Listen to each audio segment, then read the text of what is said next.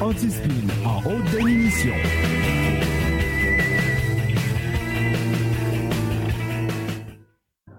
This is exactly the problem. You say one thing and then you say the opposite. You both think there's only one side to the story. I know, there's two. No, there's three. There's your side and your side, and then there is the truth. I guess it's possible. Yeah. Me too. Point Mills. Winner. Five, four, three, two, one. If you're listening to this, you are the resistance.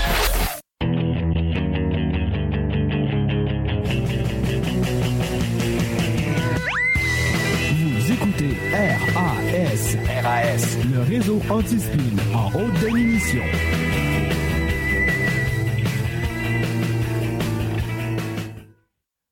In a world where journalism is definitely dead, one man is about to crush them all. RAS HD présente le narratif avec Daddy Piggy.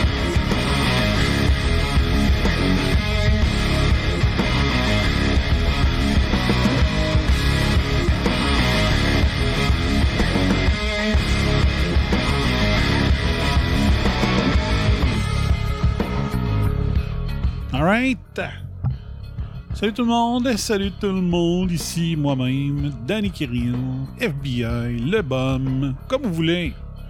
It's like you want. J'espère que vous allez bien. Bienvenue au narratif numéro 70 sur les ondes de Facebum Live. Du réseau Antispin en haute définition. Monsieur Botrax, Oh yes, premier show depuis le Chalat. Le chalet, c'est ça. L-A-H. Chalat.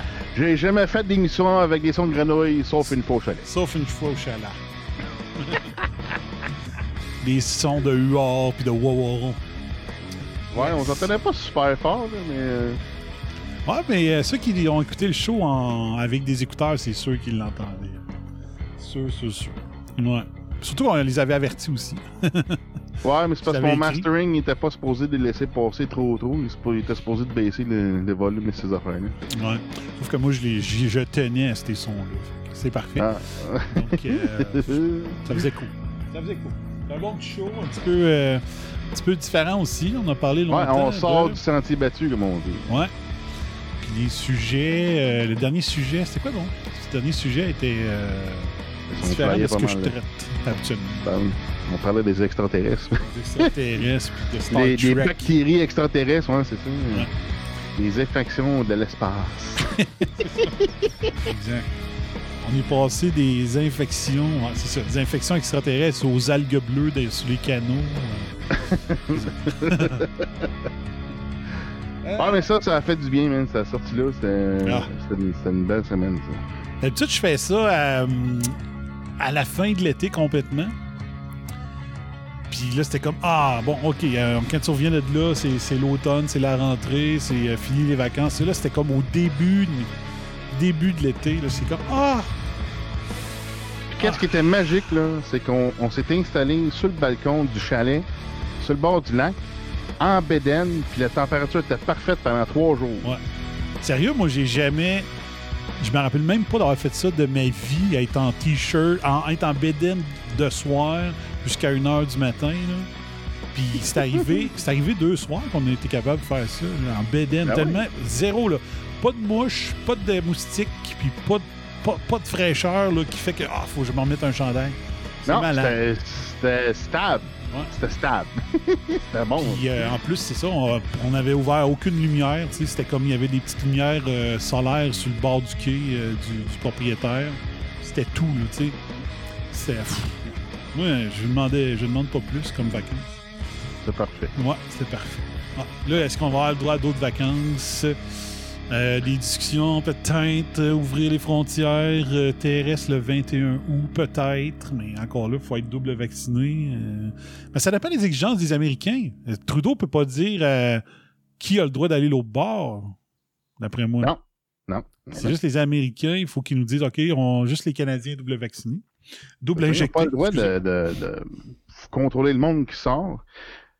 Puis ça, c'est une affaire que c'est la première fois que je voyais ça. Ça, c'est quand j'étais allé en Australie puis aux Philippines. C'est la première fois que je voyais des contrôles euh, douaniers à la sortie du pays, man. Ici, là, tu pognes l'avion, euh, tu vas à l'aéroport, tu pognes l'avion, puis tu sacs ton camp. OK. Puis, tu sais, dépendamment où tu vas, tu sais, peut-être les douanes américaines qui sont, euh, mettons, à Montréal avant que tu, tu te rendes là-bas, mais il n'y a aucun contrôle douanier canadien qui, qui check quand tu sors, là. Ouais.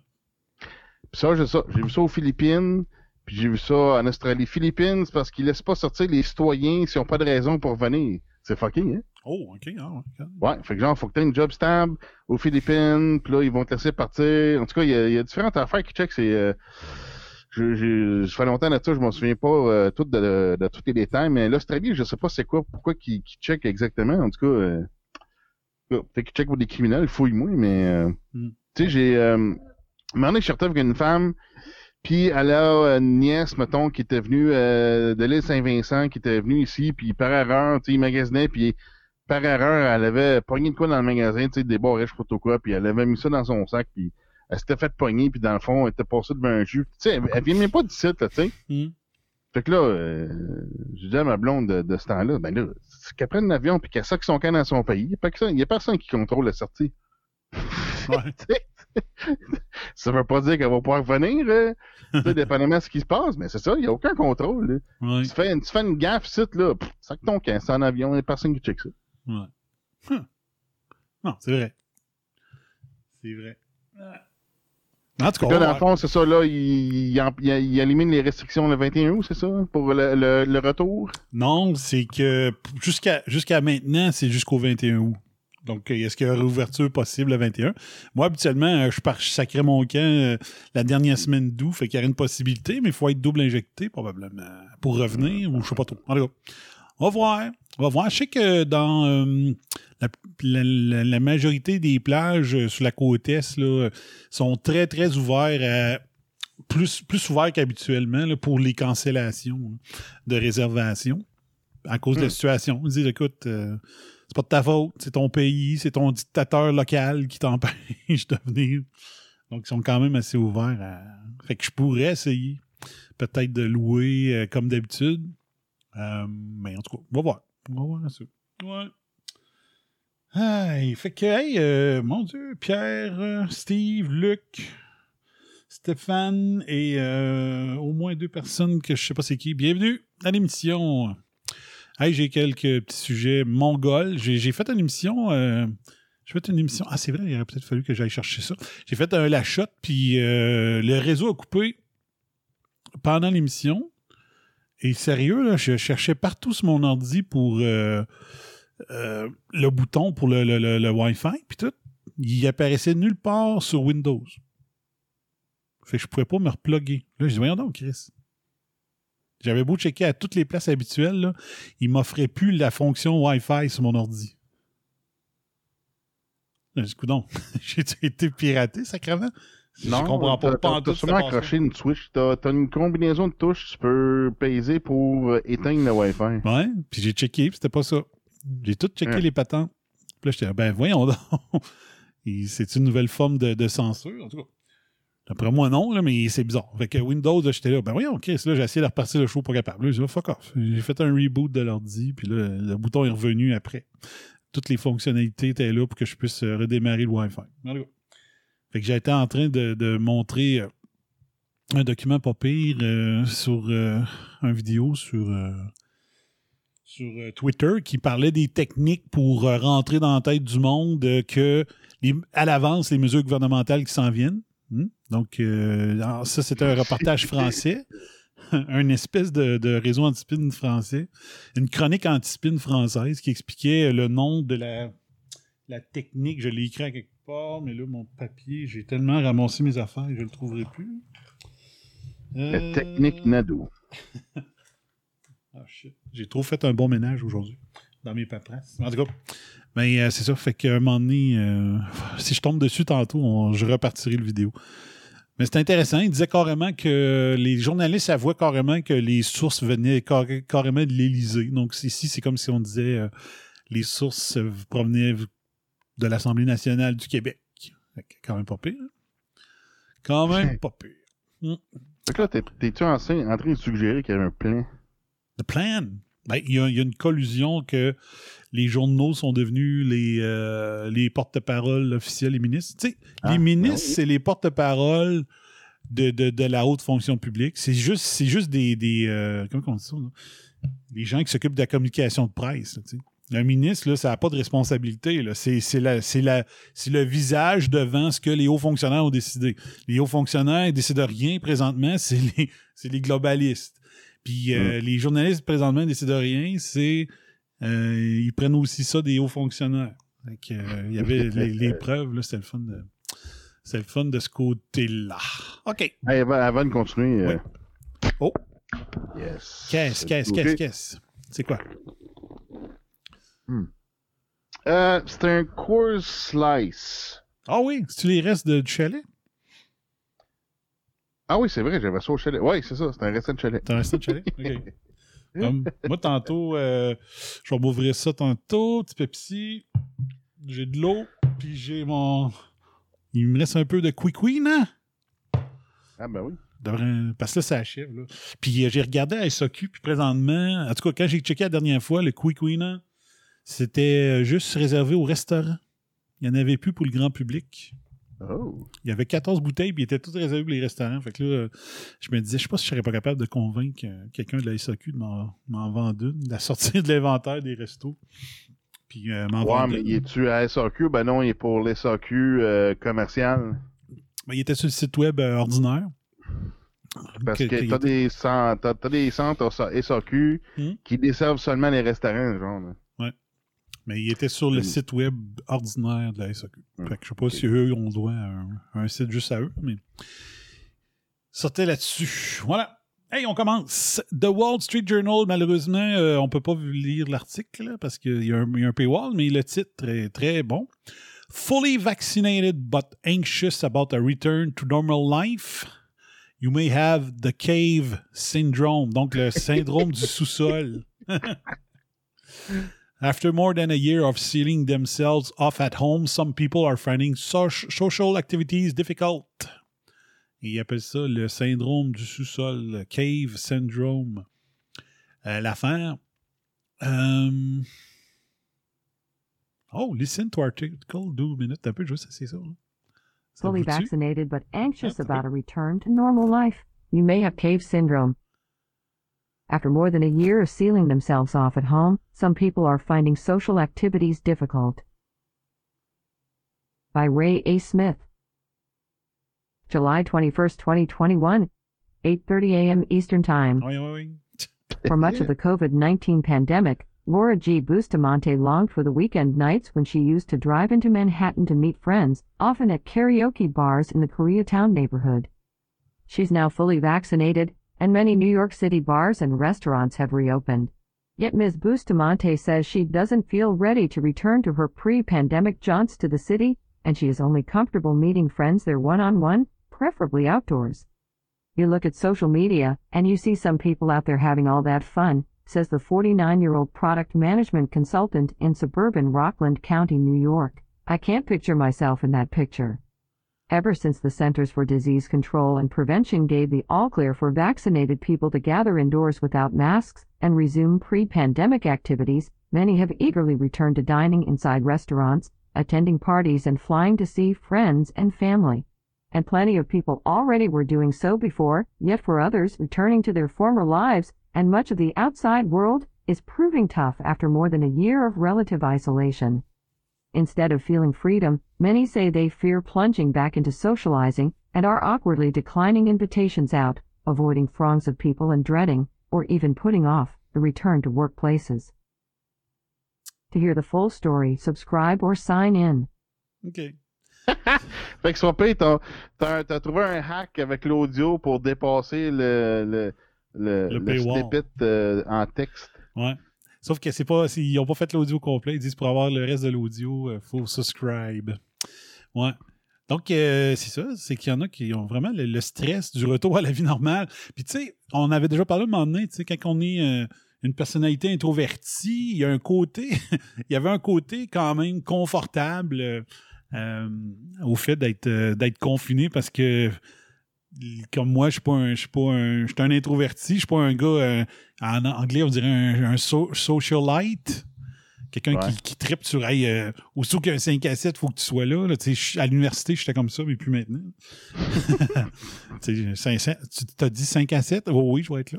Mais euh, il y avait- il y avait quand même un, un certain confort là-dedans. Puis le, défi, le défi, puis ça c'est vrai pour euh, l'injection, pour le passeport vaccinal, pour plein d'affaires.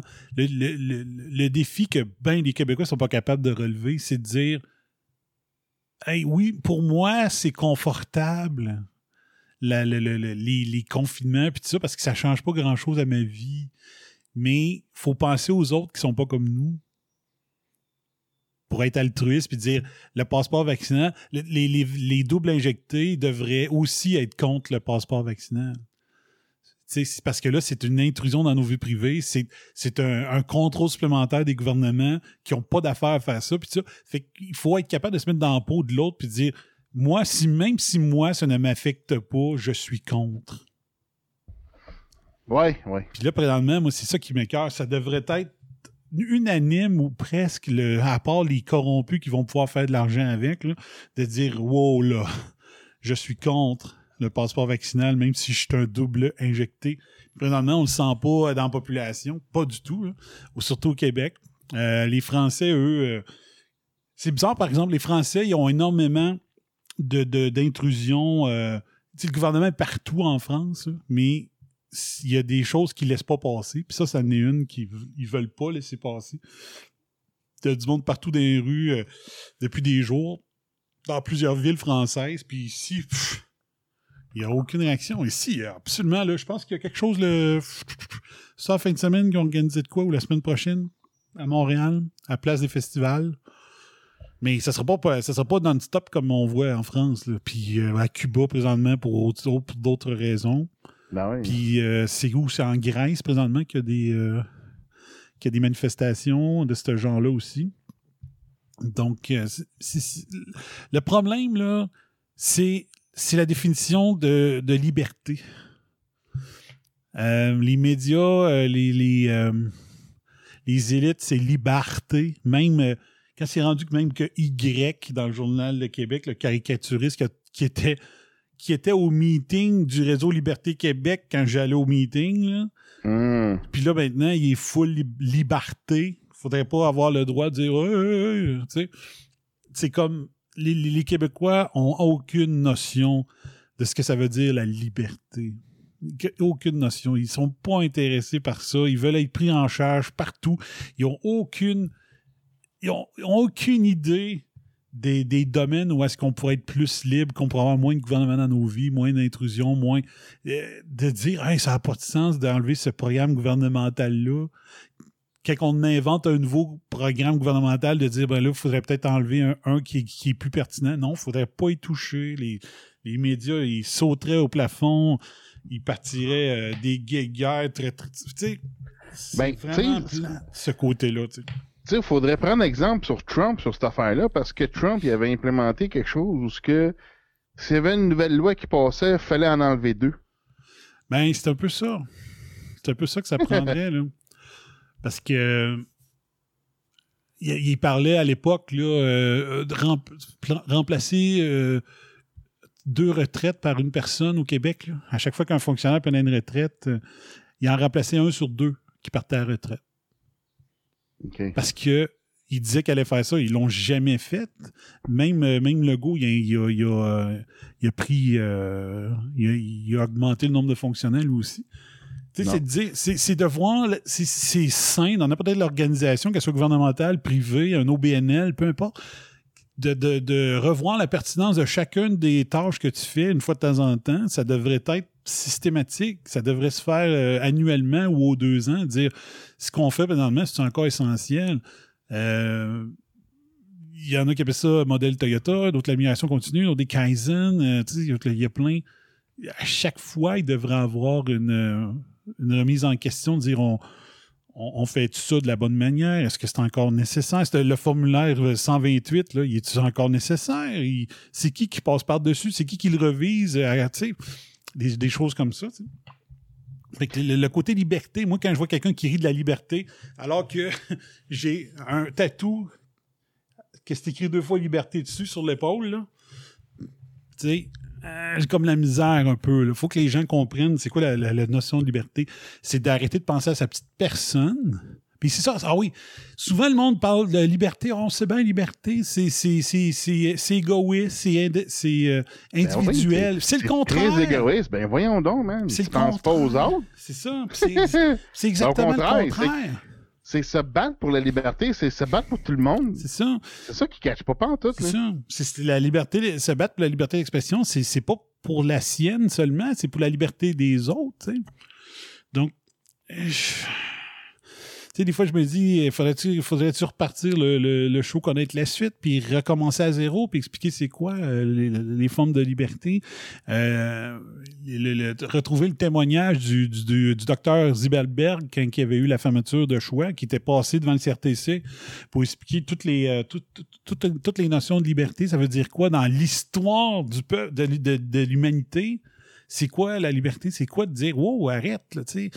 Euh, accepter qu'on soit les plus taxés en Amérique du Nord ou presque, tu dis, non, non, on n'est pas obligé d'accepter ça. On- mais il faut, faut débattre notre point. Puis il faut pas dire, euh, dire Ah oui, moi je trouve qu'il y a trop de problèmes sociaux, puis le jour que c'est un problème social qui touche toi, ben il faut que tu dises, ben je suis pour la liberté. OK, c'est bon. Ça se peut que ça me touche personnellement, cette mesure-là, mais la liberté, c'est, c'est grandiose, c'est, pour tout le monde, c'est collectif, c'est pas individuel, la liberté, c'est collectif. C'est le Ben oui. contraire de ce qu'on essaie de nous faire croire qui est collectif. Euh, le- le- le- la, la- la syndica- la- la syndication de la sauce québécoise, c'est pas, c'est pas collectif, ça. C'est prôner l'ancienneté au lieu de la compétence. C'est pas collectif. C'est pas vouloir le bien de l'entreprise pour laquelle tu travailles un ça. syndicat, mais les autres disent Ah, ça c'est du collectivisme. Ben oui. Euh, le Cuba, c'est pas du c'est pas collectif. C'est une caste de hyper riches, puis le reste, c'est des pauvres. Ils vont dire Ouais, mais c'est ça, l'ég- l'égalité, ouais, l'égalité dans la pauvreté. Hmm. Ben, c'est ça. C'est que c'est ça le, le, le communisme, c'est l'égalité pour tout le monde dans les résultats. Dans les résultats de quoi? Ben c'est ça. C'est le, les résultats des salaires. euh, De... Tout le monde, tout le monde, a- tout le monde a toute la même chose. Du Fait moins que même si tu travailles plus que l'autre, ah, t'as rien de plus. Fait que dans le fond, c'est quoi ton incitatif à avoir euh, travailler plus pour avoir plus? Ben non, c'est Oui. tout le monde, euh, on nivelle vers là-bas. Exact. Puis c'est comme le principe de pas avoir de flat tax au Québec. Tu fais de l'over, t'es hyper euh, taxé de t'es hyper imposé de plus pour le travail supplémentaire que t'as fait, fait que t'en fais pas. C'est ça. Tu dis, je le donne tout à l'impôt. Pourquoi, pourquoi, pourquoi je retournerai pas à ma famille? Pourquoi je n'irai pas écouter euh, LOL à TVA? Ouais. Tu sais, non. C'est- plein, plein d'affaires. C'est- des vertus qu'on essaie de faire croire que c'est de, de- du collectivisme. Puis finalement, c'est exactement le contraire qui arrive. Donc, je sais pas. Va-t-il falloir que, que je fasse une thèse ou une émission 100% sur la liberté, essayer de retrouver mes sources que j'avais euh, en 2006 jusqu'à 2010 qu'il faudrait vraiment que je retrouve, mais il faut faire comprendre la liberté, c'est quoi. là? Puis là, les monde vont dire, oh, c'est ça, la liberté, c'est attache-toi plus, euh, attache-toi plus quand tu chauffes, euh, quand t'es dans ton auto. Tout le temps les mêmes maudits exemples. Tu vois que les exemples viennent d'une source, puis tout le monde la reprenne parce que les autres, ils prennent pas le temps de réfléchir à, puis ah, c'est le moindre effort. Puis, puis comme j'ai dit souvent, euh, Réseau anti-spin, ça, ça travaille sur les spins, mais la, la plus grande déception du, de- du réseau anti-spin, c'est les Québécois. Ouais, mais pourquoi défendre les spins? C'est ça, c'est pour montrer, euh, pour inciter une, une- une responsabilité, parce que être libre, c'est être responsable. Le plus que tu es libre, le plus responsable que, faut, que tu dois être. Mm.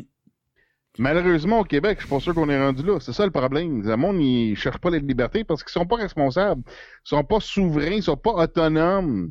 Ils dépendent encore de la machine. Fait que non, on peut pas... euh, tu sais, c'est comme... Euh, comment qu'ils disent euh, sucking, euh, sucking on the teeth of government, là, tu sais? Ouais. C'est ça. Tu sais, ils sont On- fiers. Ils sont fiers à l'Église catholique pendant des siècles pour savoir comment penser. Tu sais, mais il y avait toujours des rebelles dans chaque village, mais hey, il fallait pas trop qu'ils le disent fort. Tu sais. Puis, ça, tu sais. Puis, euh, Sinon, ils se ramassaient dans, dans le cimetière dans les, dans- dans les écoles, là, euh, les écoles pour les, les Autochtones. Hmm. non. Fait que, euh, Méchant scandale. Moi, je, je, je, ça fait 10 ans, moi, je vois des, des, du monde qui essaie de dénoncer les, les morts dans, dans ces écoles-là. Comment ils appellent ça, les écoles de... ouais, les résidences, euh, comme ça, non? Ouais. Me rappelle pas comment. Les, les, les écoles résidentielles. Des pensionnats? Pensionnats? Ouais, les pensionnats, ouais, c'est ça. Moi, ça fait 10 ans, je vois des gens qui essaient d'exposer ça, puis ça passe pas, puis là, hop, là, mais magiquement, là, ça passe. là. Ça fait 10 ans, si je vois du monde qui se battent pour exposer ça, puis ils se font enterrer tout le temps. Ouais. Fait que euh, c'est ça, moi, c'est le, le timing quand, quand ça sort, moi, j'ai des questionnements, tu sais. Ouais, ça me paraît, ouais. Mais euh, j'ai pas ben, je peux pas vraiment commenter parce que j'ai vraiment pas suivi euh, beaucoup cette affaire-là, mais tu sais, il y en a, il y a des, y a des euh, comment on appelle ça, des démographes qui ont fait des, des, euh, des études puis qui disaient que OK, le taux de mortalité infantile à l'époque qui était pas plus grand chez les enfants autochtones pensionnats que pour le reste de la population, avec les soins de santé qui existaient, les non-médicaments, puis qu'il n'y avait, pas c'est ça, il y avait pas de système de santé publique, puis tout ça, ben, la, la- la- la- mortalité était pas pire. Puis que même certains avançaient peut-être qu'il était moins pire parce que là-bas, on était pensionnat, ils étaient logés, nourris, alors que ben les enfants qui n'étaient pas en pensionnat vivaient encore pire dans la pauvreté. là. Fait que pff, bon. Mais ça, j'ai pas assez suivi le dossier de ce côté-là, mais euh, mais ça brasse, là. Ça brasse au nombre d'églises qui ont été euh, incendiées, vandalisées depuis, églises catholiques. Ça branche Ouais. euh, dans l'indifférence médiatique. Il faut, faut que tu, Ben faut oui. que tu trouves des, des tweets euh, des tweets du Canada anglais pour en entendre parler. Sinon, ici, tu n'en parles pas. C'est Non, vraiment c'est zéro niette. là. Mm. Hein, c'est ça. On Ouais. parle pas des églises qui brûlent, on parle pas des, révol des révolutions au Cuba, à Cuba. Ouais. Ouais. Donc, imagine. À peine on parle de la France aussi. euh. Euh, prochain sujet. J'ai vérifié la source pour être sûr parce que j'étais là. On entend souvent parler, mais là, j'étais là. Oups, je voulais juste être sûr. Ouais, ça, Association- souvent, ça, ouais. Ouais. Association of American Physicians and Surgeons, donc l'association américaine des, euh, des médecins et des chirurgiens. Ben, en fait, Majority- non, c'est pas vrai. C'est pas les docteurs que j'ai vu souvent, c'est les, les, euh, les infirmières. Souvent, j'ai vu passer des infirmières qui refusaient. là. Ok, ouais, c'est ça. Mais là, c'est le, le site carrément américain des, euh, des chirurgiens et des Hmm. physicians. Physicians, c'est médecins, je crois. Des généralistes, ça, je pense. Ouais, ouais, c'est ça. Majority of physicians decline COVID shots, according to survey. Donc, la majorité des physicians, des médecins, refusent les injections COVID selon un sondage. Mais pourquoi donc? C'est bizarre, hein? Puis ça date du des euh, 21 juin 21, les résultats 2021. Les physicians fully vaccinated, euh, no 56, 58,09%, oui 41,91%. Donc, euh, il y a 58,09% sont non vaccinés en date de juin, euh, excusez, injectés. Il faut que j'arrête de dire vaccinés. C'est pas Ouais, c'est ça. Mais c'est quand euh, même moitié-moitié, pareil. Hein? ben non, 60-40, c'est quand même. euh, c'est pas moitié-moitié. C'est pas. euh, C'est ouais, beaucoup. pas, euh, C'est beaucoup qui ont dit non. Euh, Est-ce que les, le pourcentage des physiciens, des, médecins qui ont, euh, qui, sont, qui ont eu connaissance de patients ayant reçu des réactions, euh, qui ont eu des réactions secondaires, 53,88% oui. Donc, c'est un sondage sur 700 médecins qui a été fait par l'Association américaine des physiciens et des chirurgiens. Donc, 60 ont dit ne pas être. Ouais, c'est un pas payé non, pareil. C'est vrai. C'est quand même important. J'aimerais juste savoir s'il y a une raison. Euh, hum, hum, hum. Survey represent Survey show the physician should the. OK. Bon, ils disent c'est euh, Jane Orient, qui est l'executive director de la APS, dit que c'est pas bon, que c'est inexact de dire qu'une personne qui ne prend pas le- l'injection est un anti-vax. ok, c'est parce que là, il dit pourquoi il dit ça? C'est parce qu'ils veulent pas que les docteurs se fassent labeler comme anti-vax? Absolument aucun euh, chirurgien, aucun médecin est anti-antibiotique ou anti-chirurgie. Mais ils sont tous opposés à des traitements qui ne sont non nécessaires, qui pourraient, euh, qui pourraient euh, harm, comment on dit ça, harm en français? Causer, causer des dommages, qui pourraient causer plus de dommages que de bénéfices sur un patient individuel ou sur quelqu'un qui est inadéquatement testé. Hmm. D'autres raisons pour dire, bon, ben, une des raisons pourquoi ils refusent euh, la shot, c'est parce qu'ils ont vu des effets secondaires euh, chez 55 pour 54% des patients. L'autre raison, ils disent euh, les effets, les effets à long terme non connus. Euh. Excuse-moi. Je pense que je viens de comprendre le nom de ton émission, La Shot. T'avais pas catché encore? Fuck? Maudit tabarnak. Ah oui, il y avait deux raisons. Moi, je pensais shot genre comme euh, un shot de tequila, tu sais. Ouais. Il y a trois raisons. Il y a- Je viens de catcher, mais il y avait trois. ça n'a pas de sens. Timing, man, timing. Il y avait trois raisons. La première raison, c'est la shot, OK? La, la, la shot, l'injection. Deux, les- Oh my god, je me sens épais. deux c'est de prendre une petite shot pendant l'émission. Ah, Puis trois, ben, c'était une petite émission courte, donc c'est une petite shot d'émission. c'est ça. C'est tout court. C'est un petit, c'est une, c'est une petite shot de narratif. Je l'avais expliqué au premier épisode. ouais. Euh, après ça, l'utilisation de, de- l'utilisation de tissus de, de, de fœtus pour l'élaboration du vaccin. Et le fait que c'est expérimental. Et le, le- le nombre de décès et de caillots sanguins. Donc, c'est les raisons Alors. de ceux qui ont décidé de ne pas le prendre. Il n'y en a aucun qui disent, par contre, euh, euh, je ne vais pas me faire imposer quelque chose qui semble être euh, gouvernemental. Ah, ben tiens, la liberté. Ouais. Malheureusement, y c'est drôle, de j'ai trouvé sur Twitter un nouveau hashtag par rapport au vaccin. Il l'appelle le clot shot. Ça drôle. Le, clot shot. c'est c'est une shot qui donne les cailloux. Ouais. Et euh, pour finir le, le- pour finir le, le- le texte, ça dit que l'Association américaine des chirurgiens et des médecins euh, existe depuis 1943 et leur motto, donc leur, leur slogan, is Omnia Pro Segrotto, qui veut dire Everything for the Patient. Ben oui. Pas everything pour Bill Gates ou pour euh, les globalistes, pour euh, la prise ou pour 1984, là, Ben, il y a aussi le, le Hippocratic Oath. En plus. Mhm. C'est ça. Ils prennent serment de ne de, de pas causer tort. Exact. Cause no harm. C'est ça. Exact. Ensuite, ça, c'est toi qui m'avais parlé de ce, ce site web-là, le Great Reject, au lieu du Great Reset.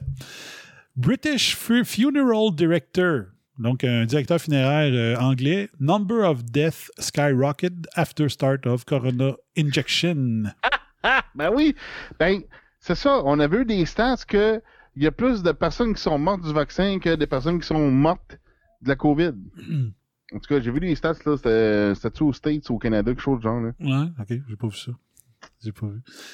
Mais euh, c'est ça. Donc, euh, as a funeral director, I commented in a COVID video comment se- section telling people exactly what my experience was firsthand during this fake pandemic. Bon, ça, c'est son opinion. Fake pandemic.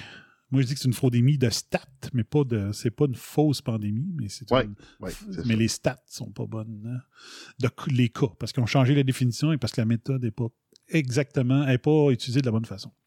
C'est ça. The, the death rate was... La façon qu'on comptabilisait n'est pas de la même façon depuis une marche jusqu'à aujourd'hui. Ouais. Fait que c'est ça. Fait qu'ils ont faussé les stats de plusieurs façons. Ouais. Ils ont changé les définitions pour rendre le nombre de cas plus élevé. Ouais.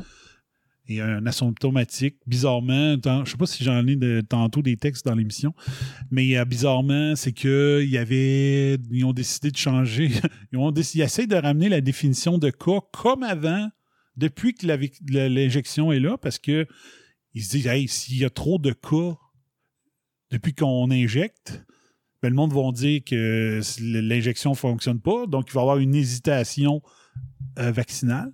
On ne veut pas que ça arrive. Ben oui. Donc, euh, c'est ça, puis je pense que je l'ai dans mes Ils ont baissé le PCR à 28.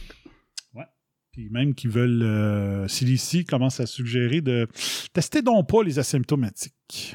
Ouais, S'ils sont ça, vaccinés. Là. Ouais. S'ils sont pas vaccinés. Fait que là, tu dis OK, bravo, let's go. Fait qu'on pourra plus comparer les chiffres. C'est toute beauté. hein. Quand tu décides d'y aller d'une façon, statistiquement, tu dis OK, on va garder la même méthode tout le long pour qu'on puisse faire des comparables. Mais là, ils vont enlever. Puis ça, c'est le, le, le alt de contrôle, alt delete. Alt, c'est altérer les données, rendant impossible toute, toute discussion euh, valide. tu sais. Ouais. Autant les pro-injections que les anti-injections ont tort parce que il n'y a plus de chiffre de bon. La méthode est changée en cours de route. Tu tasses le poteau au début en plein milieu du match. C'est ça. Là, En science, tout le monde quand a tu fais des expérimentations, il- on a ce qu'on appelle un contrôle. Fait que tu as une façon de reproduire euh, ou un set ou un, des- un sample d'un échantillon que ça bouge pas. Là, tu compares à ton, ton contrôle. Là, tu fais une expérimentation, puis là, tu compares. C'est ça. Ton contrôle, c'est ta référence de base. Là, toutes les stats sur une INSPQ, toutes les méthodes, ils ont changé d'un bord à l'autre depuis, depuis un an un, un an et quelques, là, tu sais. Fait que là, c'est ça. C'est, fait que les données, ils, ils sont pas comparables à, mettons, euh, le mois d'avant, style, tu sais. Donc, tout le Fait monde la, a mé- la raison. méthodologie a changé en cours de route. C'est pas, euh, c'est pas trop hot, là, tu sais. Tout le monde a raison et tout le monde a tort, empêchant toute dis- discussion. Puis euh, j'ai tweeté la j'ai Facebooké pour la première fois contrôle alt delete sur Facebook le 1er avril 2020. Ça, ça veut dire que j'avais commencé à écrire contrôle alt delete sur Twitter avant ça. J'ai eu raison sur toute la ligne, le contrôle par le chose vaccinale, contrôle du message. Euh, quand tu délites des gens pour plus qu'ils puissent plus, plus avoir le droit de parler, delete, altérer les chiffres, contrôle alt delete, Le total reboot, qui est devenu le great, euh, le great reset. Donc, j'ai eu raison. Full pin dès le mois de mars 2020. Pas grand monde qui peuvent se vanter de ça. Moi, je vais me permettre de le faire.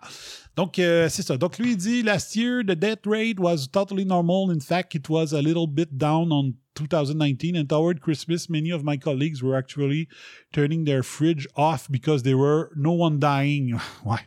C'est lugubre, là, mais en tout cas, je rappelle que je parle d'un directeur funéraire. Euh, we began euh, injection. On a commencé l'injection le 6 janvier, le colis, dans son coin, et euh, le taux de mortalité a été a monté jusqu'au plafond presque immédiatement dans la, même semaine jusqu'à trois mois. I've never known a death rate like it in 15 years as a undertaker. Donc, il n'avait jamais vu un taux de mortalité aussi élevé en 15 ans. Euh, ça fait 15 ans qu'il est euh, directeur funéraire. This comment was like over 300 times, and then my YouTube account was deleted without warning for apparently violating their policies, being honest, basically. Et euh, on se rappelle ici, c'était quoi? C'était un transporteur de corps. C'était-tu à Laval? Qui avait décidé de faire un, Facebook, dire là, c'est l'enfer, comment je transporte des gens. Mais là, dans le temps, c'était pas le, le début de l'injection.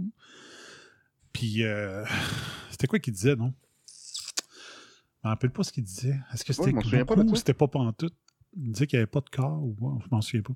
Mais il y avait un gars, il s'était fait ouais, un, un- un transporteur de. de, de, de comment on appelle ça? Des corps, des. Euh, je m'en souviens pas. Voilà. Il y a eu l'équivalent au Québec de tout ça, mais là, lui, c'est depuis l'injection. Donc, selon lui, euh, ça a monté euh, drastiquement. Mais comme on a déjà dit, quand la personne meurt, mourait dans le temps, il était automatiquement COVID pour certains établissements. Et quand des gens meurent de l'injection, là, on dit non, non, il faudrait qu'on nous prouve que c'était vraiment le cas. Alors qu'avant, tu n'avais pas besoin de prouver que c'était C'est ça.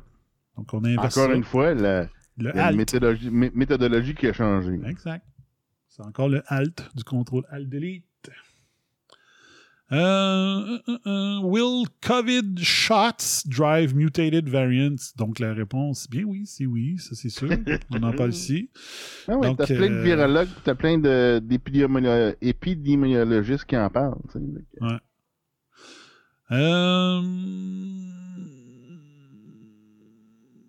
Donc, vaccine drives virus to mutate. Donc, vaccines are pushing pathogen to evolve. Donc, c'est le principe, euh, c'est le même principe que les antibiotiques utilisés euh, de façon trop importante sur des gens qui n'en avaient pas de besoin.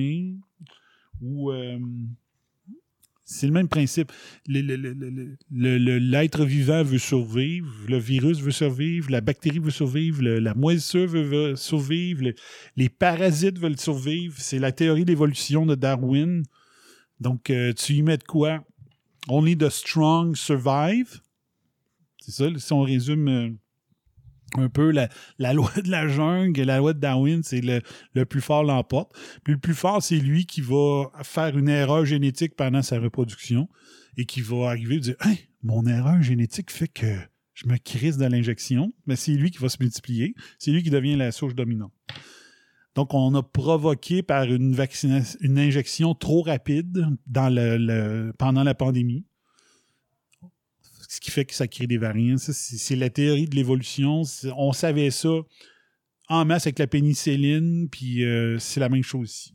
C'est plate à dire, mais il aurait fallu attendre avant de commencer la vaccination euh, de masse pour pouvoir dire la majorité du temps, ça va être la souche d'origine qui va être encore en circulation parce qu'on n'a pas provoqué l'évolution rapide de la souche d'origine pour qu'elle devienne, devienne des variants. Puis on aurait fait, comme avec le SARS-CoV-1 probablement, on s'en serait débarrassé en 20 mois. Euh, ce qui, là, le masque, le confinement, les injections, tout ça, retarde la fin de la crise. Et ça donne bien, les, les communistes globalistes ont besoin que la crise se poursuive pour implanter ce qu'ils veulent.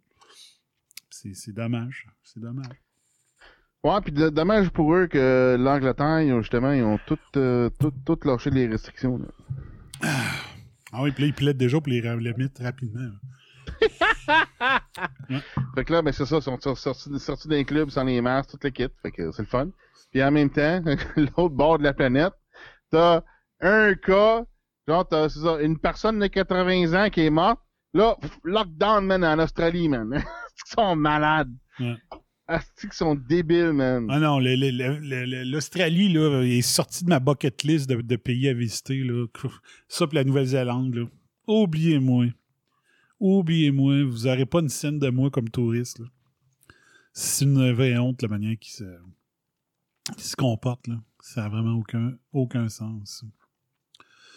Euh, Il y a juste un exemple ici. Dans un papier de 2015, dans le PLOS Biology, tested the theory that vaccines are driving the mutation of the herpes virus causing Marek's disease in chicken. Donc, euh, le virus d'herpès dans le poulet. To do that, they vaccinated uh, 100 chicken and kept 100 unvaccinated. Donc, ils, en ont, ils ont vacciné 100 poulets et on n'ont pas vacciné 100 autres poulets. Ils ont infecté toutes les, tous les poulets avec l'herpès, avec différentes, euh, différentes souches du virus. Certaines étaient plus virulentes que d'autres, euh, virulentes et dangereuses que d'autres. Over the course of the bird's life, donc au cours de la vie des oiseaux, les non-vaccinés euh, shed, euh, ont, ont abrité plus de virus qui étaient moins dangereux, alors que les vaccinés traînaient des- les, les plus, les, plus, euh, les, les espèces les plus virulentes du virus. The findings suggest that the Marex vaccine encourage more, encourages more dangerous virus to proliferate. Donc, les, les, les- déc- la découverte, c'est que les vaccins font en sorte que les plus dangereux virus se prolifèrent. Donc, prolifèrent. The increased virulence might then give the virus the means to overcome birds' vaccine prime immune response and sicken vaccinated flocks. Donc, il avait fait le test avec un autre type de virus. Donc, euh, c'est ça que ça donne. C'est ça que ça donne. Fait qu'on est en train de, de- de- on, on est en train de fucker l'évolution normale d'un virus habituellement. L'évolution normale d'un virus, on est en train de le fucker bien. Ouais. Euh, de ce côté-là. Puis je vais te faire jouer un extrait, puis euh, j'ai essayé de trouver une source euh, écrite de ça. Je ne l'ai pas trouvé. Euh, juste checker, être sûr. Euh,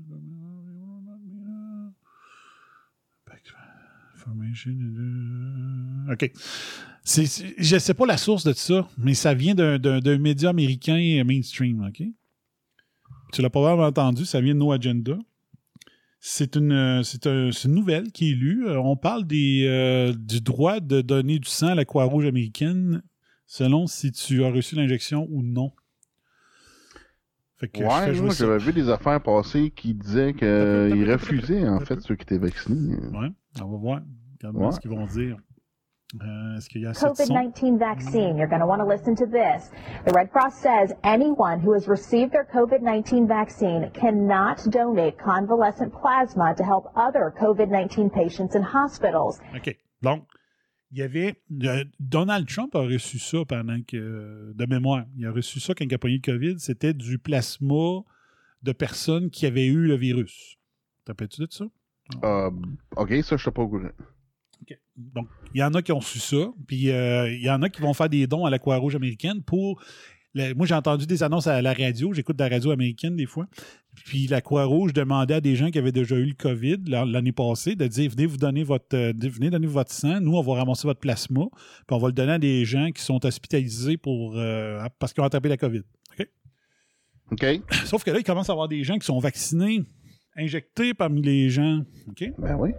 Donc là, elle dit, euh, la- la reporter, la liseuse de nouvelles dit la Croix-Rouge demande de ne pas venir donner du sang si ça avait été vacciné. Puis écoute bien pourquoi ça fait peur en tabarnache. là. Puis j'aimerais bien ça trouver la source originale parce que le titre, il faudrait peut-être que je réécoute l'émission de No Agenda, peut-être qu'ils disent euh, de quel bulletin de nouvelles ça vient. Mais c'était peurant. Puis j'aimerais ça trouver le texte qui va avec ça. La source de la Croix-Rouge. Je ne l'ai pas trouvé à date.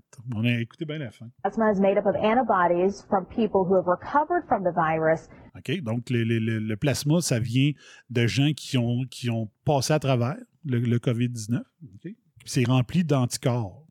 Habituellement, c'est ça du plasma de gens qui ont eu le COVID. C'est, le plasma est rempli d'anticorps parce que la personne a passé à travers la maladie et maintenant est correcte, mais elle a les anticorps. Donc, on prend du plasma puis on s'en sert pour soigner du monde. Écoutez la fin. But the vaccine wipes out those antibodies, making the convalescent plasma ineffective in treating other COVID-19 patients. COVID-19 The fuck? Donc, ce qu'elle dit en terminant, la raison pourquoi que la Croix-Rouge ne veut pas avoir de sang, de, du plasma de gens qui ont été vaccinés, elle dit que c'est parce que le vaccin élimine les anticorps de la personne qui a été vaccinée, ce qui fait qu'il n'est pas utilisable pour sauver la vie d'autres personnes. Fait que c'est pour ça les vaccinés pognent la COVID. Eh Ben moi, c'est de même, c'est même que je le vois. T'as- ce qu'il faut pour fighter la protéine spike du coronavirus, mais t'as perdu tous tes autres anticorps qui auraient pu faire le travail. Ça. Tes anticorps naturels qui auraient dû être là pour toi, pour te sauver. Fait que c'est-tu euh, c'est-tu le corps qui produit des pro des spike proteins qui c'est-tu les spike proteins qui éliminent les anticorps euh, parce qu'ils sont similaires au virus ou fouille-moi quoi ou c'est ou c'est ça qu'ils ont programmé dans l'ARN, ils ont programmé l'ARN pour tuer les anticorps? Mhm. C'est ça l'affaire, on sait pas c'est quoi qu'ils ont programmé. Ah non, c'est ça. Moi, c'est ça. Moi, Mais- de, de- de- de ma, mon opinion professionnelle, là, pour tester ce que les gens codent, OK, moi, c'est ma job, là, Mhm. c'est, tu le sais pas qu'est-ce qu'ils ont programmé, tabarnak. C'est ça le problème. Mais moi, je sais pas Puis moi, si ça me dérange énormément. Ouais. C'est- Je peux pas, je peux pas accepter quelque chose que je sais pas sur quoi qu'ils ont programmé. Moi, j'avais, j'avais, j'avais été d'une analyse scientifique. Je me je disais, moi, ce que j'aimais pas de cette injection-là, c'est que c'est ton propre corps qui fabrique les spikes. Puis si ton propre corps fabrique les spikes, pourquoi que les anticorps attaqueraient les spikes si c'est ton corps qui l'a fabriqué? Ben, C'est pas un corps étranger, c'est toi qui l'as fabriqué. Donc, c'est pas un corps étranger pour le- le- ton corps, là. Ouais, mais c'est comment ça a été programmé encore, c'est ça que je dis, là. Non, c'est pas ça que je Donc, tu comprends pas. Si, si n'importe quoi que ton corps fabrique, c'est pas un, c'est pas quelque chose qu'un anticorps va, va voir comme une menace.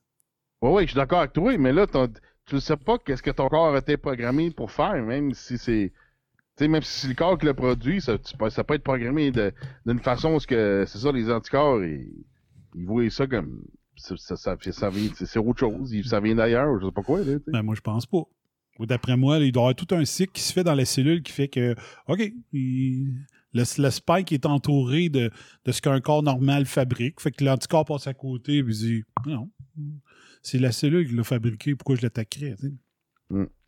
Moi, j'ai dit ça il y a longtemps. là. Euh, je sais pas si c'est dans une shot ou un narratif. Puis là, je dis Bon, OK, ça, tu dis qu'il n'y a pas d'anticorps partout. là, on va le réécouter au complet sans l'arrêter. Puis, Ok, euh, attends un peu. Pas d'anticorps pantoute. Ok, mais ça voudrait juste dire que. Ok, fait que le corps est programmé pour faire des specs, mais ça veut dire que le corps n'a pas contacté le virus pour produire des anticorps. Dans le fond, c'est ça, tu sais. Non, c'est ça. C'est que tu- le, le- ce qui rentre dans la cellule est là, puis programme ta cellule pour dire OK, fabrique-moi des spikes. Ouais, c'est ça. là, la, la- la cellule se détruit, libère des spikes. Puis là, théoriquement, c'est supposé d'augmenter la création d'anticorps parce que c'est supposé, selon la théorie, que les spikes sont vus comme des ennemis, puis les anticorps vont les attaquer.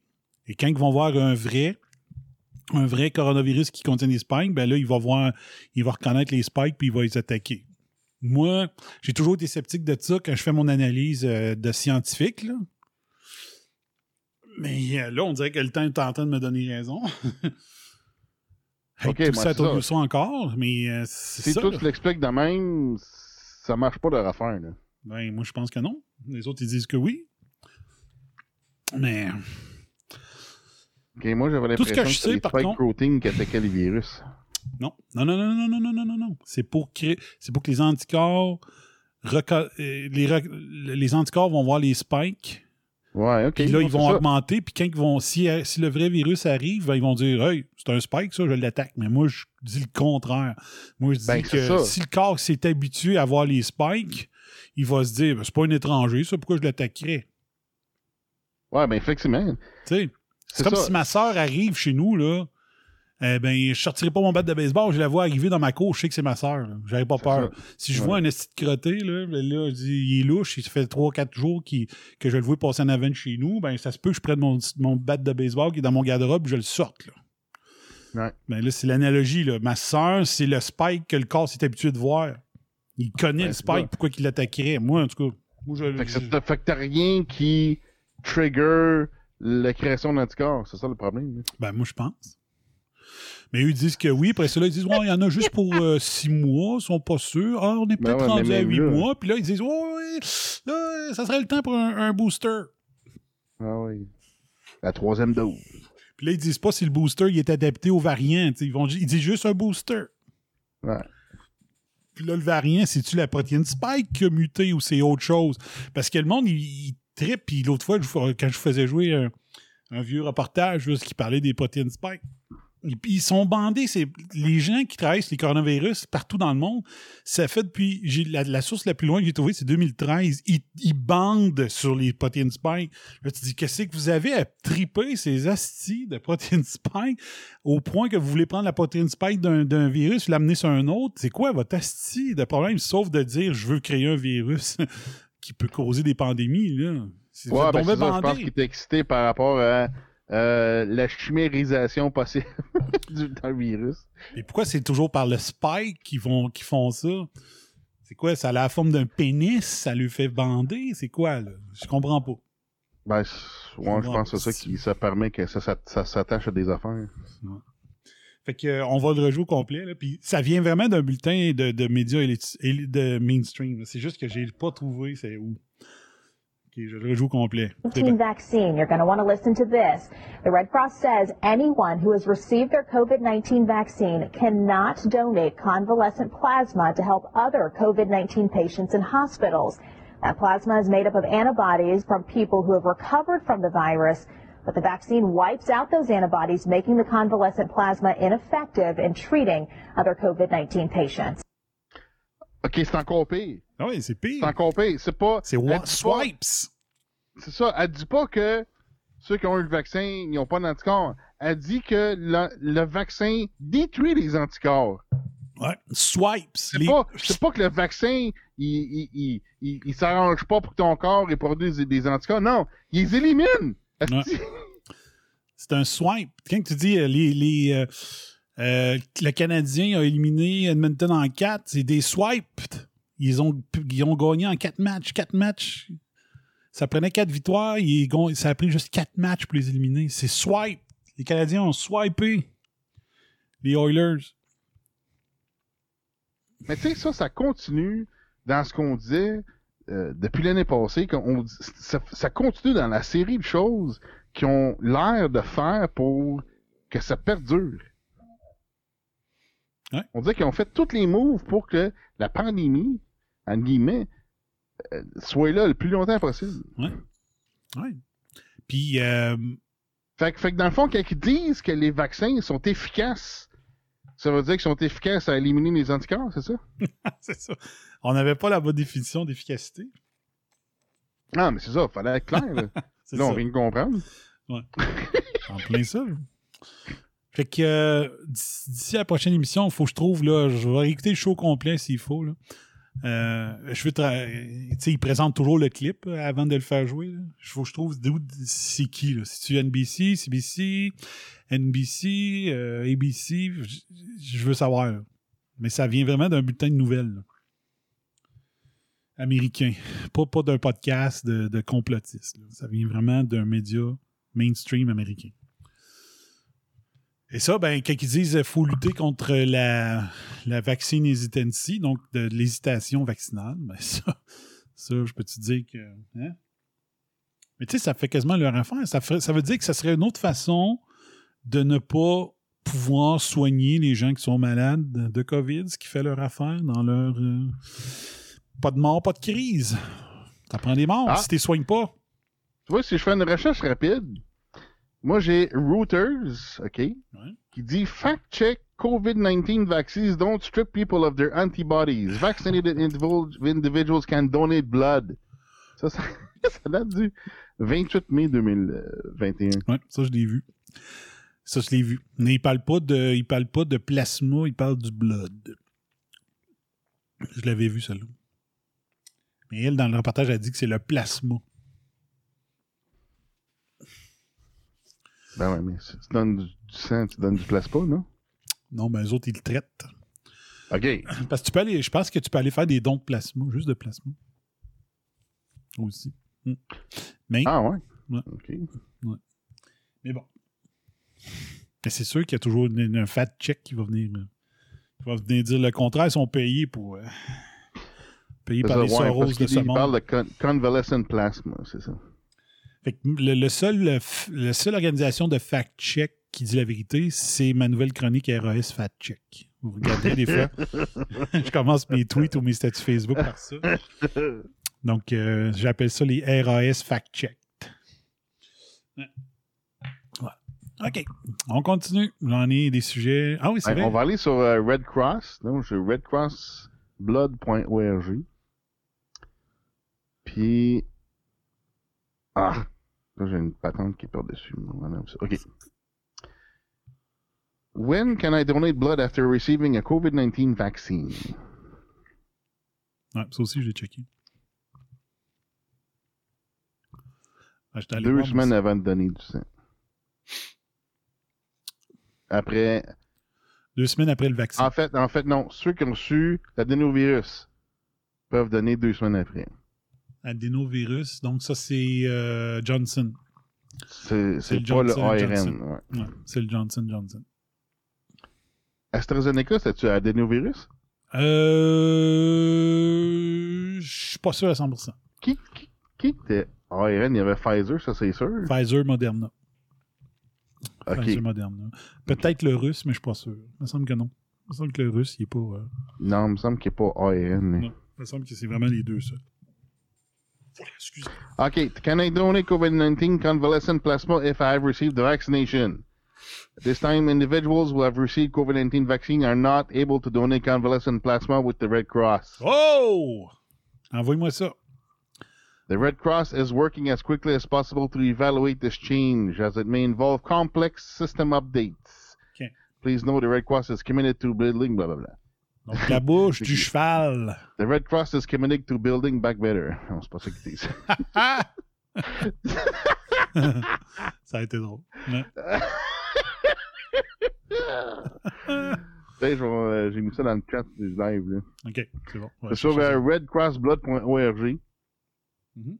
Euh, mais c'est ça. Ça, c'est le convalescent plasma. Exact. Donc, c'est ce qu'elle parle dans le reportage. c'est ça. T'as, t'as donné du sang puis t'as donné du plasma. C'est deux affaires différentes en l'air. Ouais. On apprend des choses. Moi, j'ai aucune idée qu'on pouvait faire deux choses comme ça. Yes. Moi, Ouais. Pour moi, du sang, c'était du sang. Tu sais. Ouais. Mm. Euh, vois-tu le CDC ici, là? Ah, ok. Euh. Fait que c'est sûrement ils prennent du sang pour après, ils traitent pour avoir la convalescent plasma, c'est ça? Ouais, c'est ça. Ok, ça doit être ça. Faut qu'ils font une séparation. Je pense que c'est par centrifugage, je suis pas sûr. là. Donc, euh, le, le sang, ils font la, la différenciation des poids là, par centrifuge. Là. Ouais. Ils réussissent à séparer les liquides, je pense. là. Si quelqu'un est un expert euh, des dons de sang, euh, euh, va juste nous le dire comment ils font. Euh, ça, c'est venant du CDC, ce que je disais tantôt. Euh, selon, le, le- le- selon le type d'appareil que vous avez, CDC 40 SIC, 38 SIC, 35 SIC, mais il y a une exception au standard. The CDC has stated that once a person has been vaccinated, donc une fois que la personne a été injectée, and then after vaccination, that person tests positive for COVID-19 using a PCR test, the CDC will only count, donc le CDC va seulement compter, si vous êtes vacciné, les, positifs, les résultats positifs à 28 cycles ou moins. And uh, more recently, the CDC has announced it will no longer compile and report data showing the total number of vaccinated who subsequently contact COVID-19. Mais il y a- il y, a- il y a un autre- il y a une affaire plus précise que ça. C'est pas bon, ça. Non, c'est pas la source officielle, je suis désolé. Ça, c'est euh, quelqu'un qui a, qui a fait un texte, mais ça disait vraiment que les CDC veulent vraiment cesser de compter les asymptomatiques positifs. Donc, ils veulent éliminer les faux positifs puis les asymptomatiques, ce qui aurait dû être ça depuis le jour 1 de la pandémie, de dire tu es asymptomatique, on te ne compte pas. Et si euh, on, on tient compte du faux, de- des faux positifs en mettant le décompte à 28 ou à 33. Surtout, c'est ça. La fraudémie est là. considérant- Surtout considérant que le test spécial, c'était pour conformer un diagnostic. C'est pour di- c'est ça, c'est le contraire. Tu as des signes, OK, clac, c'est ça que tu as ou non? Ouais. C'est-tu l'influenza ou le COVID? C'est-tu un rhume ou une COVID? Fait que C'est depuis ça. le début, la science est à l'envers. Ouais. C'est une mauvaise science qu'ils pratiquent. Euh, ma soeur dit nous avons pondu l'électricité. Ah ouais, non, pas nous autres. On est, en- on est, on est là. Fait que euh, c'est ça. Fait que le, le, plus, le plus gros, la partie fraudémie, c'est les PCR. C'est ju- c'est juste ça, je vais le redire depuis le début. C'est vraiment ça, la fraudémie. Et checkez bien Luc, ça. Luc qui pose la question au Québec, vont-tu faire la, la- vont-tu faire la, la même affaire pour les, les pré- prélèvements du, du plasma, plasma au plasma? Et de prendre cela son vaccin. En tout cas, on sait pas. Il faudrait checker avec, euh, c'est quoi, Emma Québec? Ben, ouais, c'est ça. Puis, il faut pas se fier à nos journalistes d'ici pour nous donner ce genre de réponse-là. Ou, ou t'as pensé de poser la question par eux-mêmes. Oublie ça. Check, check bien ça. Ça, c'est bon. Ça, je trouve ça drôle. Je trouve ça très, très drôle. OK? Daily Mail, un des meilleurs journaux euh, pour parler du COVID depuis le début. Les journalistes pourraient euh, faire face à 14 ans de prison s'ils sortent des histoires qui embarrassent le gouvernement. Proposed change, government proposed changes to the Official Secret Act that would treat them like foreign spies. Donc, il les traiterait comme étant des, euh, des espions étrangers. S'ils sortent des, des, des histoires qui pourraient embarrasser le gouvernement, genre euh, Monsieur Hancock qui s'est fait pogner les mains, ses deux fesses de sa maîtresse, qui était aussi son, son, son aide, son, son adjointe. C'était le ministre de la Santé euh, en Angleterre. Il s'est fait pogner par des photos euh, prises par la caméra de l'ascenseur en train d'embrasser et de pogner sa maîtresse euh, par les deux fesses, là, avec des bonnes grosses poignées. là. Mm. Et euh, ça l'embarrasse le gouvernement. Donc, les journalistes, maintenant, pourraient, euh, si le projet de loi passe, pourraient avoir des sentences de 14 ans de prison. Là, tu dis, OK, non seulement les, gouvernements payent, donnent des subventions monstres aux médias, mais maintenant, ils vont lui faire, ils vont lui menacer de les amener en prison s'ils sortent des histoires contre le gouvernement. Donc, c'est le double whammy. C'est drôle, hein? En même temps, euh, Trudeau puis Guilbeault, ils voulaient sortir des, des, des, des nouvelles lois, là, comme euh, même, même style d'affaires, là. Ouais. Euh, censurer des gens qui commençaient à être gros sur les, euh, les réseaux sociaux, Ouais. qui sont en dehors des médias traditionnels. Ils voulaient, OK, mettre un cap là-dessus, comme pour éviter que ça, ça devienne trop gros. Ouais. Puis je pense que la, C30 la C, C36, c'était... c'est ça, pour... euh, c'était genre pour éliminer les critiques envers le gouvernement, là. Quelque chose du genre, là. La haine. Ouais. Je fais des guillemets avec mes doigts, là. Entre guillemets, la haine. Donc, le gouvernement devient le juge de ce qui est haineux puis de ce qui ne l'est pas. Non, en fait, c'est ça. Critiquer le gouvernement, c'était rendu de la haine. Exact. Il me semble que c'était ça. Exact. Puis c'est exactement le point de Zilberberg lors de la- de lorsqu'ils n'ont pas renouvelé la licence de choix. Il disait ce n'est pas au gouvernement à jouer le rôle de censeur. Parce que Non. tu, à- parce qu'à un moment donné, ça va être choix, à un moment donné, ça va être autre chose qui vont dire non, nous, on veut pas que ce sujet-là soit discuté sur la place publique. Bref. Ouais. Et euh, à l'époque, il avait accepté des plaintes anonymes Hmm. comme étant des plaintes. Que la plainte soit justifiée ou non, c'était pas grave, il la comptait, et que la personne se nomme ou non, ça comptait pas, ça comptait quand même. Là, tu te dis, OK, tu avais 48 plaintes sur 4 ans, mettons, d'un, ou 5 ans, je ne me rappelle pas c'était quoi la licence. 48 plaintes anonymes et peut-être non justifiées sur 5 ans étaient suffisants pour enlever, la licence. Ne pas renouveler la licence. Ça n'avait aucun sens. Puis l'autre fois, j'ai, mis l'article à quelque part, mais là, je fais tellement d'affaires de côté vu que je fais pas beaucoup de shows. La BBC avait reçu genre 50 000 plaintes. La BBC, c'est le Radio-Canada d'Angleterre. Tu dis à 50 000, ils devraient être fermés. Ils devraient même pas se rendre à la fin de leur licence. Ils devraient être fermés. Si 48, ça avait été suffisant pour fermer, pour ne pas renouveler la licence de choix, 50 000 plaintes contre la télé d'État, ça devrait être euh, fermeture immédiate rendue à la 50e, 50 millième plainte. Mais non, c'est gouvernemental. C'était pas grave. Mais c'est ça. Que là, comment qu'un journaliste va pouvoir faire pour euh, dire Hey, moi j'ai un scoop. Je sais pas, moi, il y a un scoop. Je dis n'importe quoi. Le premier ministre X a tué quelqu'un. Euh, genre euh, René Lévesque, il est pour vrai, dans la vraie vie. René Lévesque, il est sous, il a foncé sur quelqu'un puis il l'a tué là, en, en char. C'est rare qu'on nous rappelle que, que René Lévesque a tué quelqu'un bien sous en char dans l'histoire. Mais ça l'a été rapporté. Ben ça, ça aurait embarrassé le gouvernement. Le, le- le journaliste qui rapporte l'histoire, c'est lui qui est en prison, puis l'évêque qui n'a pas été. Fait que là, ça serait une bonne raison d'être journaliste an- anonyme. Quasiment. Mais ils vont te trouver, ils vont, ils vont te suivre. Puis il y a des, euh, des euh, c'est ça, des crackpots qui vont aider le gouvernement à te trouver. Des collabos qui vont Ouais. t'aider, tu sais. Hey, j'ai regardé sur euh, Emma Québec. Ouais. Euh, ils parlent pour donner du sang, mais ils parlent pas de plasma. Fait que c'est. Nous autres, ils, ils savent pas c'est quoi. Ouais. Sais-tu pourquoi? Pourquoi? Parce qu'il y a-tu vraiment quelqu'un au Québec qui a utilisé du plasma pour soigner? Y a-tu vraiment du monde qui ont soigné du monde? Je sais au pas. Québec? Mais des méthodes qui marchent? Non, non, non, non, ça prend des morts. Ça prend des Mais morts. tu vois, euh, pas de pas crise. Emma Québec, je pense, sont pas tout à fait rendus là-dedans. là. Comme, comme là, sur temps, il y avait. Je vois un article où ils ont participé à une étude clinique euh, nationale sur la plasma convalescent. tu sais. J'ai pas de date là-dessus. Là. Parce que le plasma, le plasma convalescent pour bien des affaires, c'est peut-être l'avenir. Sur bien des sujets, sur bien des maladies, puis tout ça.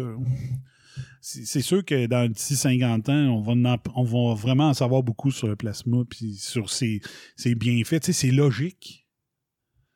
C'est logique que quelqu'un l'a eu. Tu sais, mettons, je sais pas. Je je dis n'importe quoi. Combien de fois qu'on a vu ça dans des, dans des émissions de science-fiction? Ah ouais, la personne a le virus, euh, finalement, elle était pas malade, puis ok, prends son, prends son sang, on va générer un, anti, un, un vaccin. J'ai vu ça combien de fois dans une série TV. Ouais. Mais tu sais, c'est- c'est plein de logique. Peut-être qu'un jour. J'avance de quoi, là? Peut-être qu'un jour, sur. Euh, quand on dit on veut donner nos organes, peut-être qu'on va pouvoir donner notre, euh, notre sang aussi. Dire, OK, il y avait la maladie. Est-ce que la personne, faut qu'elle avoir. euh, Faut-tu que la personne ait combattu, fini final, la maladie pour que le plasma soit bon ou non? Je sais pas. Tu sais, Peut-être qu'un jour, ça sera pas grave si la personne. La personne est morte de tout ça, mais elle a quand même réussi à se faire des anticorps, elle vient de mourir, il y a moyen, tu sais. C'est ça, mais la maladie pas. trop grosse. Peut-être. Ouais. Ouais. Vois-tu, Possible. là, qui écrit le placement, mais c'est plasma. Ça, Plasma. plasma. Ouais. On n'était pas sûr tantôt, mais là, vu que ça fait deux fois que tu nous l'écris comme ça, on parle de plasma. Placement, euh, le S&P 500 va bien, Dow Jones aussi. Est-ce que ça va baisser? C'est ça. Non, c'est parce que là qu'il parle de placement du sang dans quelqu'un d'autre, c'est ça. Ouais. Placer le sang dans les veines d'un autre. Ouais, peut-être. peut-être. Euh, OK. Là, euh, ça va être une partie, une bonne partie de l'émission. Je vous le dis tout de suite. OK? Ah, J'ai appelé l'émission euh, TV, TV IA. Ça aurait pu être Journal de Q. Journal de M. C'est ton. Ouais, c'est ça. C'est son caractère. C'est le caractère à Luc qui fait ça. Euh, voici ce que les son, ressort des sondages de- sur la pandémie commandés par la CAC. OK? Donc, il y a Oh. plein de, de- de- il y a plein de, de sondages faits pour euh, Legault, qui n'est pas capable de prendre des décisions intelligentes. Il faut, ça y prend, euh, ça y prend McKinsey, ça prend des sondages pour pouvoir répondre, euh, pour décider des c'est quoi les, euh, c'est quoi les, euh, les décisions politiques à prendre. À la fin, là, regardez bien ça. Je vais vous donner. Si vous considérez la vie en résidence, c'est probablement parce que vous êtes prêt. Hey, un peu, c'est pas long. Prêt, Danny, pour la vie en résidence?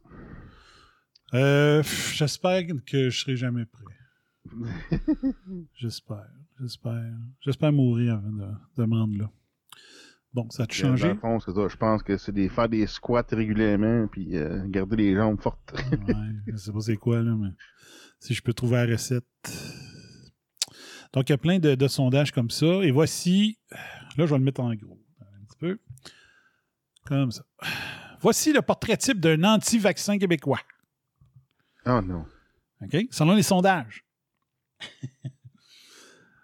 aïe, aïe, écoutez bien ça. Donc, anti-vaccin, OK, entre guillemets. Au moins, ils l'ont mis entre guillemets. Moi, j'ai toujours dit que c'est de la paresse intellectuelle de dire anti-vaccin.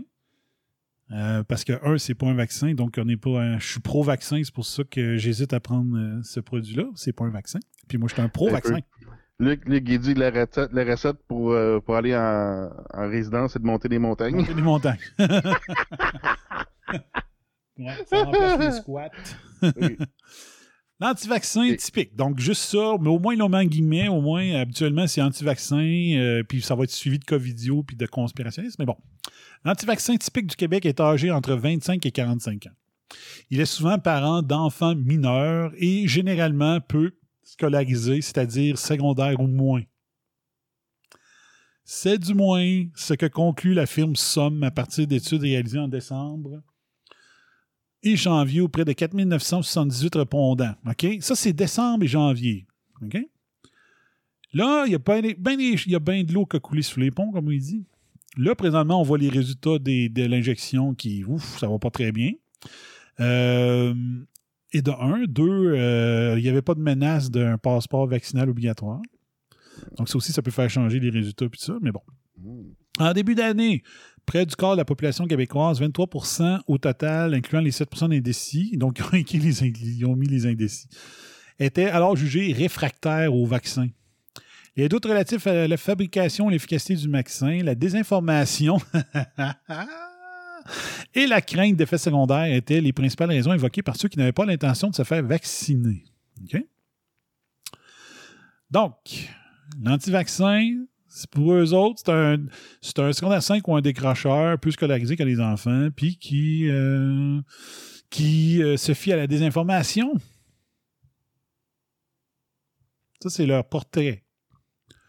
OK? Bon.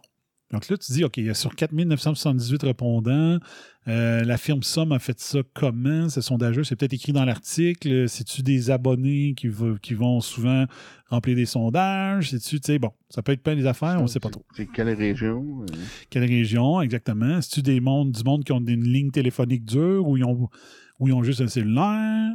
Tu sais, il y a plein d'affaires. OK? Bon.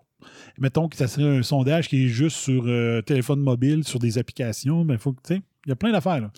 C'est bien dur de voir.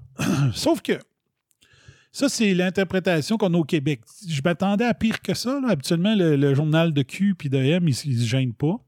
Puis ils disent de la merde. euh, Genre, ils laissent aller euh, Richard Martineau à dire ses cochonneries, puis euh, Denise Bombardier, puis les autres folles de ce genre. Et check bien ça. Fait que ça, c'est sur 4978 Québécois. Regarde bien ça. Je vais aller ici. Quand on sort du Québec, tu sais, quand je vous dis. Je vous, je vous dis pas de ne pas suivre les médias québécois. Je vous dis de comparer, de ne pas suivre que les médias québécois. Parce que vous ne connaissez rien de la planète, vous, pouvez discuter d'à peu près rien si votre source exclusive de quotidienne de nouvelles, c'est juste ce qui se passe au Québec. OK? Il n'y a pas juste des médias, il y a des études scientifiques, il y a des sites web, puis ici, on parle, si je te dis le MIT, tu connais ça, le MIT? Oui. MIT, là, c'est une des universités les plus célèbres, les plus prestigieuses de la planète. Ouais, c'est le Pas- Massachusetts Institute of Technology. of Technology. OK? Donc, le Massachusetts Institute of Technology, c'est une des, des universités les mieux cotées au monde. C'est les bols des bols. Les bols des bols, il y a plein d'inventions qui sortent de là, puis tout ça. Donc, le MIT dit que la législation vaccinale provient de gens hautement informés, euh, scientifically literate, donc sont capables de lire euh, des articles scientifiques et sophistiqués. On va juste reculer. Journal de Q et de M. Âgé de 25 à 54 ans, parents d'enfants mineurs généralement peu scolarisés. MIT, highly informed, scientifically literate and sophisticated. OK, fait que ça veut dire que d'être peu éduqué, ça t'aide à comprendre les rapports scientifiques puis d'être connaissant au niveau de la science. Moi, non. Moi, je dirais plutôt que c'est de la crise de cochonnerie qu'est-ce qu'ils ont écrit là. Non, non, ça veut pas dire que c'est. Ça veut pas dire qu'ils ont tort. Ça veut tu sais, Non. tu, tu- tu combines les deux, là. Tu te dis, ben, c'est les peu scolarisés qui comprennent la science. Mais je vais te donner un exemple. OK? J'avais, il avait partagé les, les études là, à l'époque, je m'en souviens très bien, je les avais vues moi-même, je les avais lues. Quand tu écoutes les médias Elite Stream de Montréal de gauche, ils disent tous que l'auditeur moyen de choix FM, c'est un cabochon, pas de secondaire, qui a pas de dents. OK? Mais choix. Ah oui, les, les fameux édentés. les édentés, entre autres. Quand Choix participe au BBM, ah, maintenant, ils appellent ça, euh, ça a un autre nom, là, Numéris, Numéris. Ils reçoivent le profil, le profil de. Parce que les, gens qui remplissent des carnets de sondage, ben, ils écrivent leur scolarité, puis tout ça. C'est comme un sondage normal, là, tu euh, revenu, puis tout ça. Et Choix avait dit Ah ouais, ça c'est votre prétention, parce que les médias, c'est de la cochonnerie. Ça, c'est votre prétention, hein? C'est des gens scolarisés qui écoutent Choix. Il avait sorti le profil de l'auditeur moyen grâce au sondage BBM. Il avait sorti que la majorité des auditeurs, c'était des, des bacheliers et au-dessus euh, qui avaient un salaire euh, de familial de, dans les 80 quelques mille, 100 000, puis ça, des gens avec des bons salaires, puis tout ça. Ah oui. Donc, euh, les, les médias de Montréal n'ont pas besoin. de- ils vont affirmer des choses sans preuve, puis ça ne le dérange pas. Puis euh, les chamois, ils vont absorber les spins comme le chamois absorbe l'eau. Puis euh, ils vont le répéter. Non, c'est bien, c'est tous des, des de marrons euh, avec des t-shirts euh, pas de manches, puis tu sais, dans, en camisole blanche avec qui chic du tabac. Là. Bon. C'est ça, là. mais la, différence entre Sophie au journal de Q puis de M, puis Sophie au MIT, c'est que MIT, qu'est-ce qu'on s'est dé- s'est décidé de faire? Là, là, je vais mettre un bémol sur une chose, OK? C'est que c'est l'équivalent euh, le a fait un sondage en suivant les réseaux sociaux avec euh, de, l'intelligence artificielle qui lui permettait de faire un tri dans ceux qui partageaient euh, des données, des études scientifiques. OK? Puis ils- se sont, rendus compte que les gens qui partageaient des études scientifiques qui étaient euh, qui, hésitent à prendre le vaccin ou qui qui prendront pas l'injection utilisaient le même data que ceux qui disent Hey, le, le vaccin, c'est la huitième merveille du monde, tout, le- tout le monde devrait en prendre, puis tout ça. Ils utilisent exactement le même datasheet, les mêmes, les mêmes sources euh, CDC, ici, ça serait INSPQ, puis tout ça. Puis c'est vrai, c'est ça que je fais, moi, tout. C'est avec les chiffres, puis euh, TVA dit, vous voyez bien que c'est bon, puis moi, je dis, hey, euh, c'est pas ça que le graphique dit, c'est pas bon. C'est ça. Ou vos cas sont faux, vos cas sont pas faux, puis tout ça. C'est exactement ce que le MIT a trouvé. C'est que les gens qui ont l'hésitation vaccinale se servent de data et savent très bien lire les études scientifiques ou très bien interpréter le data pour arriver à une conclusion différente. C'est génial comme étude. C'est génial. Fait qu'ils ont, fait ça. Puis ce qui est drôle, c'est que l'étude qui a été faite par euh, Chris Lee, je pense, il s'appelle Lee, son dernier nom. Euh, il est où son nom? Crystal Lee. Elle, elle s'attendait à trouver, elle s'attendait à trouver des gens avec secondaire ou moins euh, qui lisent des sites de désinformation quand elle a commencé son étude. Et son étude a prouvé le contraire de ce qu'elle pensait. Ce qui prouve que l'étude est très, très, très exacte. Parce que quand tu n'arrives pas au résultat que tu t'attendais, ben tu dis OK, il n'y a, pas de- a pas de biais scientifique. J'ai pas pu amener ma conclusion vers où est-ce que je pensais que j'arriverais. Comment tu Elle, elle s'attendait à trouver une Ben, gang de fond, morons. Ben, dans le fond, elle avait une hypothèse. Selon elle, c'était probablement comme ça. Puis là, quand tu collectes la, la vraie donnée, ah, là, finalement, c'est pas. Ton hypothèse est contre-validée. Exact. Donc, elle, elle s'entendait à arriver à la même conclusion que le journal de marde, euh, de M, excuse. Puis elle rit, au crif, non, c'est pas ça. Fait qu'ils ont, ils ont mis des, des- Ils ont programmé des, des- du stock d'intelligence euh, artificielle pour analyser tous les tweets qu'il y avait du data dedans, puis qui analysait des, des, des courbes, puis tout ça. Puis on dit, oh fuck, OK. Donc ça dit. euh, The study showed that a substantial portion of public health skepticism was highly informed, scientifically illiterate, and sophisticated in the use of data. Skeptics use the same data sets as those with orthodox views on public health. Donc, ceux qui ont exactement le même point de vue que Arruda et Dubé euh, se servaient de data, et ceux qui arrivaient au contraire comme résultat se servaient exactement des mêmes data. Donc, ça ici, là, c'est un spin, l'article du Journal de Merde. Et j'ai sorti mon j'ai retrouvé mon fameux signal de spin alert. Attention à vos oreilles.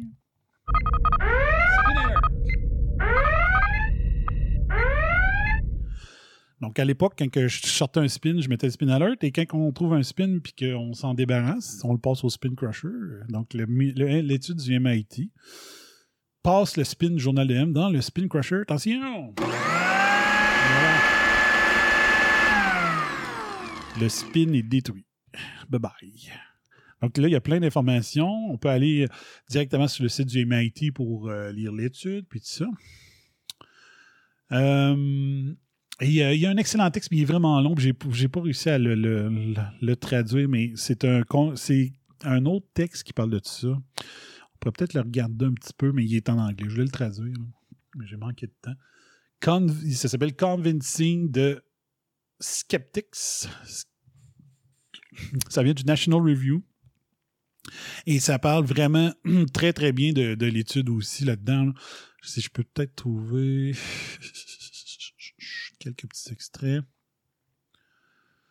C'est un très long texte. Je voulais le traduire, mais finalement, j'ai fait un petit sub avant de me, coucher. Ah, pas avant de me coucher, avant le show. Euh, donc, euh, combi- combining comp- computational and anthropological insight led the researcher to a more nuanced understanding of data literacy. Lee says their study revealed that compared to public health orthodoxy, donc ceux qui ne prennent que le message gouvernemental, euh, anti-maskers, appelle ça des anti-maskers, see the pandemic differently using data that is quite similar. Donc, ils voient la, la chose, la pandémie différemment en utilisant les mêmes data. I still think data analysis is, important. Donc, je crois toujours que l'analyse des, des données est importante, but it's certainly not the salve that I thought it was in terms of convincing people who believe that the scientific establishment is not trustworthy.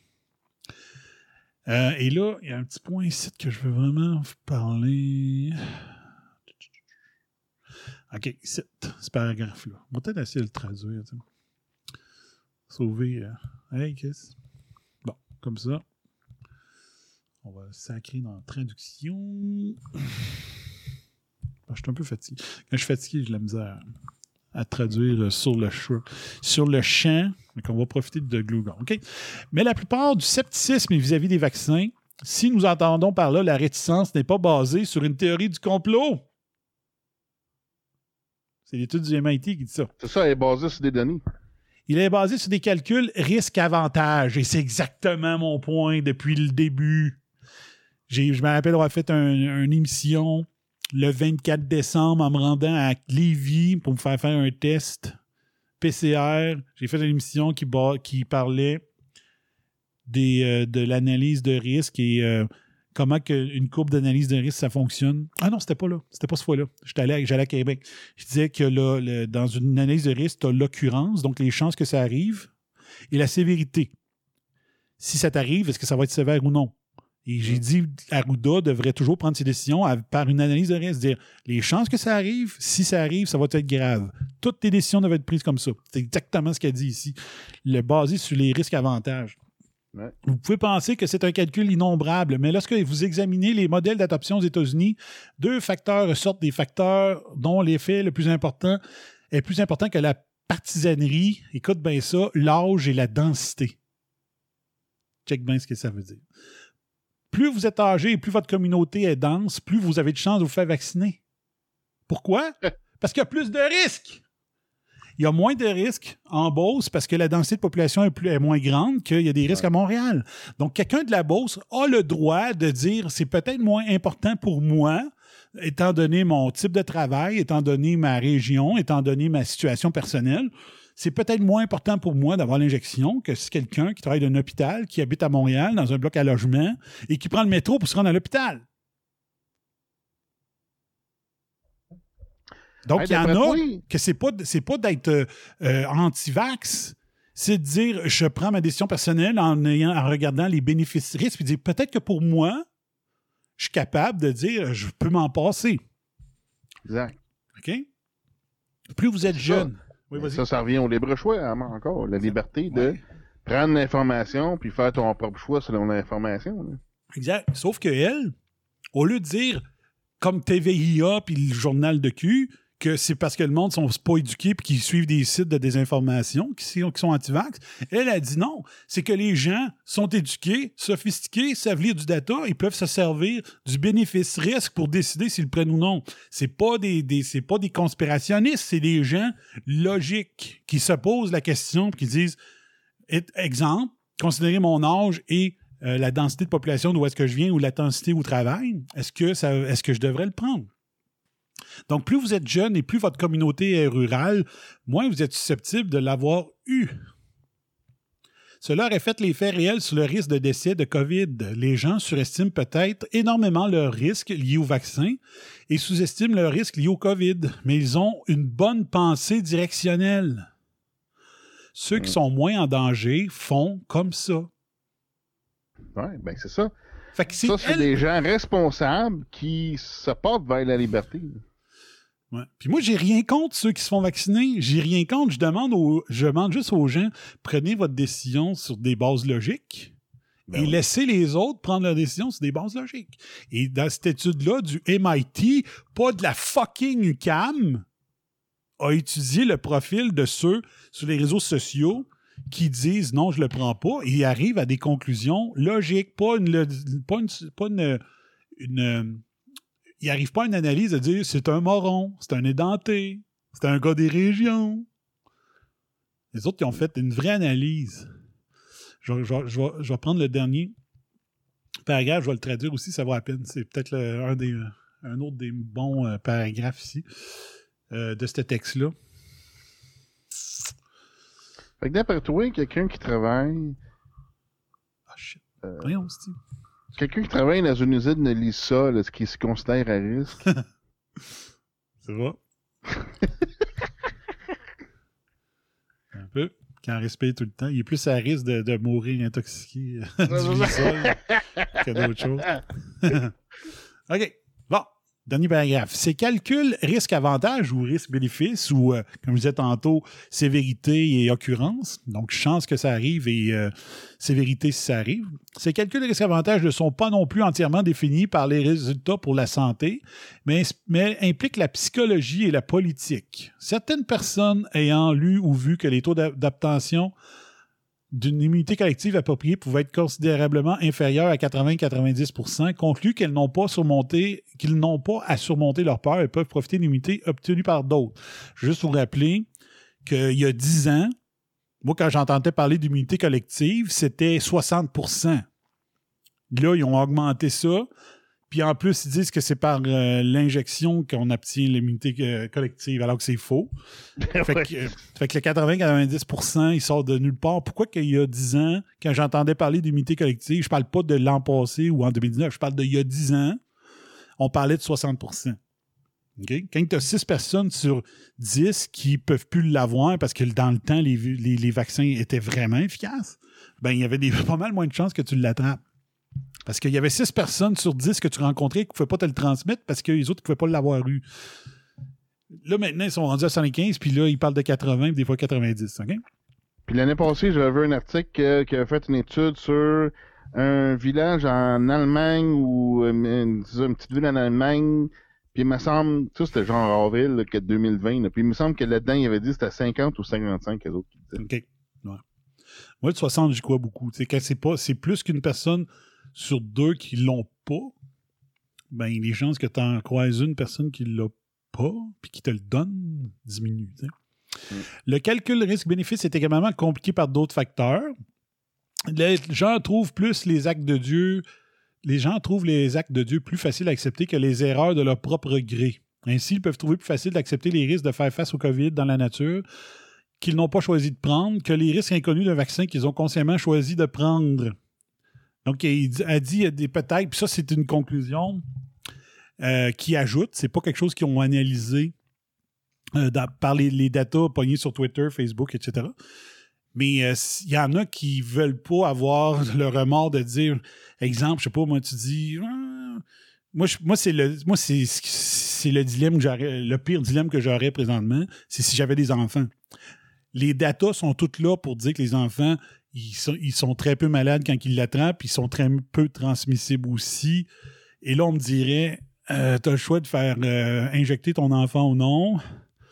Euh, je suis un scientifique, euh, je travaille avec des stats. Je me dis, Hein, pourquoi je, pourquoi je, pourquoi je veux. Est-ce que je serais capable de vivre avec les remords de mon enfant qui tombe malade à cause du vaccin qu'il n'était pas obligé de prendre? À cause que c'était pas risqué le COVID pour lui? Moi, je- je me connaissant, je tomberais en dépression sévère si j'avais décidé de le faire vacciner, puis finalement, il tombait malade du vaccin. Ah. Sachant tout ce que je sais, de l'avoir envoyé quand même se faire injecter, je me connais, je serais inconsolable, je serais alité pendant des semaines, je voudrais pas voir personne, je me blâmerais, euh, ça serait terrible. Je me connais avec mon caractère. C'est euh, c'est sûr, sûr, sûr que ça arriverait. OK? C'est sûr. Euh... le, le fil a été coupé. Je ne sais pas s'il va revenir bientôt. One, two, three, déconnecté. Donc, j'ai parlé de- d'enfants vaccinés, ça a coupé. Ça sera pas long. Ah, ça pas long. Théoriquement va venir. Un, deux, trois. Bon, OK. Théoriquement, on est de retour. Euh, donc, euh, que les inconnus, c'est évidemment l'un des plus grands obstacles auxquels les gens sont confrontés lorsqu'ils parlent aux parents de la vaccination de leur enfant. Bon, OK, j'ai devancé le, le texte. les parents n'ont pas seulement peur de l'injection, ils peuvent avoir peur de vivre dans la culpabilité de leur décision. Bon, j'ai- devancé le texte. Je me souvenais pas qu'il finissait de même. Fait que, euh, moi, moi, sérieusement, là, puis me connaissant, là, Euh, en voyant les trois côtés de la médaille sur toutes, là, je serais là, je le fais-tu, je, je, je, je le fais-tu injecter, je le fais-tu pas injecter, ça vaut-tu la peine, qu'est-ce qu'il va faire, il va-tu être obligé, il va être ostracisé à l'école, euh, division, ils vont se mettre à la gang pour y pitcher des roches, est-ce que sa maîtresse va être méchante avec, euh, tu sais, tout, tout, tout. Il y a Ouais. rien- J'aurais une feuille avec les pauvres et les comptes, puis... euh, Ben mais si on regarde juste risque-bénéfice, analyse de risque, sévérité, occurrence, il n'y a pas aucune raison de faire injecter les, les- les 18 ans et moins. Aucune. Il n'y en a aucune. Scientifiquement, il n'y a aucune raison. Puis vous aurez beau être l'épidémiologiste le plus réputé de la planète, vous ne réussirez pas à me convaincre. C'est non. C'est non. Je, tra- je travaille avec les, les- je travaille avec ça à tous les jours, les analyses de risque. Toutes les décisions sont basées là-dessus, dans mon domaine. C'est ça. J'ai pris ma. Fini ma gorgée de Quiquina. Hmm. Donc, euh, c'est terrible. C'est terrible de voir ce que MIT. Tu t'as à choisir entre le- un rapport de MIT ou un article d'un journaliste de l'école gauchiste communiste de l'UQAM. Ben, un sondage. Et un sondage. Sondage, là, euh, c'est pas très scientifique. Là. Ben, ça le serait si c'était pas que il travaillait pour la. Tu sais, habituellement, tu veux satisfaire les gens pour qui tu travailles quand tu es un sondeur. Ouais. Tu veux que la compagnie. Tu veux que ton client te réengage.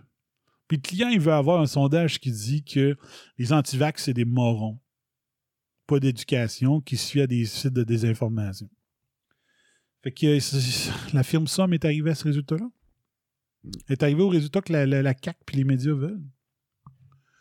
Mais quand tu mets un organisme indépendant qui est le MIT, une des écoles les plus prestigieuses de la planète, qui va avec l'intelligence artificielle, puis qui dit non, non, non, non, c'est pas des morons. C'est des gens highly informed, scientifically literate and sophisticated. Ça arrive à un méchant, méchant autre résultat. Puis, je sais pas si tu te rappelles euh, dans le temps, dans le temps, ça devait être, je sais pas, je sais pas si c'est Bob Semin ou euh, euh, La Coche, mais il avait sorti un rapport aussi. Les gens les mieux informés aux États-Unis, c'était pas ceux qui écoutaient CNN, MSNBC, ABC, puis tout ça. C'est ceux qui écoutaient les émissions, les, les, les faux bulletins de nouvelles de Comedy Central, genre. Comment ça s'appelait, là euh, Daily Show. Daily Show. Ouais. Les mieux informés. Tu leur passes un test de connaissance sur l'actualité.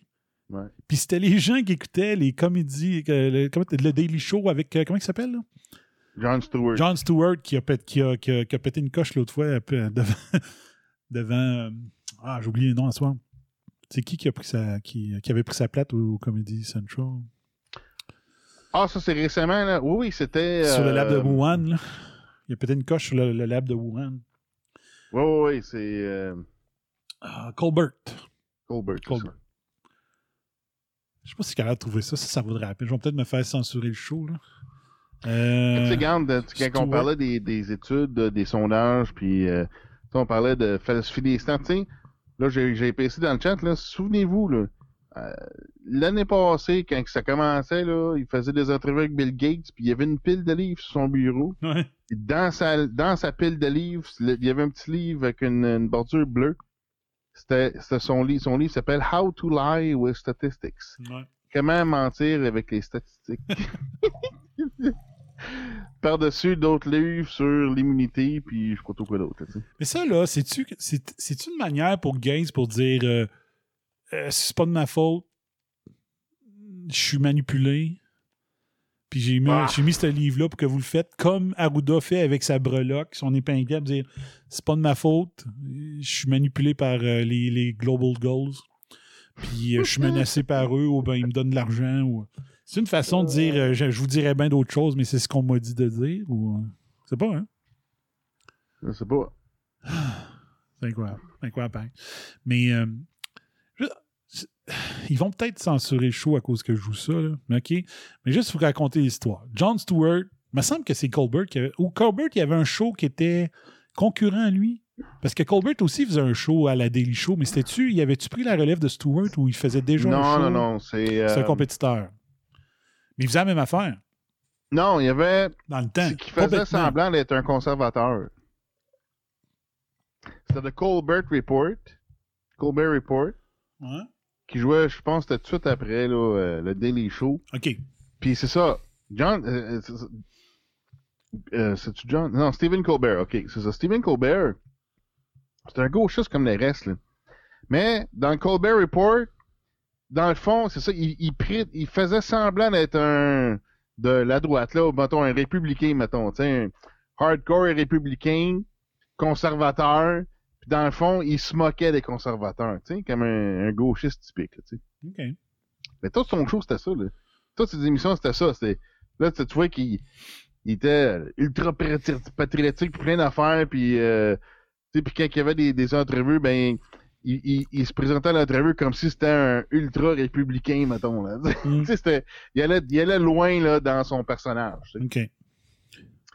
Puis, euh, juste pour se rendre compte, finalement, que c'est un esti de gauchiste poche comme les restes, là. Ouais, comme les autres. Fait, que- fait que c'est ça. Stephen Colbert, là, il y a une émission à Star. Je sais, je sais pas qui il a remplacé, mais c'est un, c'est un, late- c'est un talk show à Star. À Star, il- c'est ça, c'est, c'est un, euh, tu sais, comme euh, David Letterman, Ouais. puis Conan O'Brien. C'est, un late show, là. Tu sais, je sais pas s'il a remplacé quelqu'un ou quoi, là. Ouais, ouais, il a remplacé. Il me semble qu'il a remplacé euh, le premier que t'as nommé.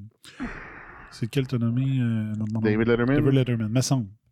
En tout cas, c'est ça. Il a, il a remplacé quel- quel- quelqu'un là-dedans, c'est ça. C'est un late show. Ouais, c'est ça. Mais il faisait, il était au Comedy Central avant, puis il faisait des fakes, euh, c'est ça.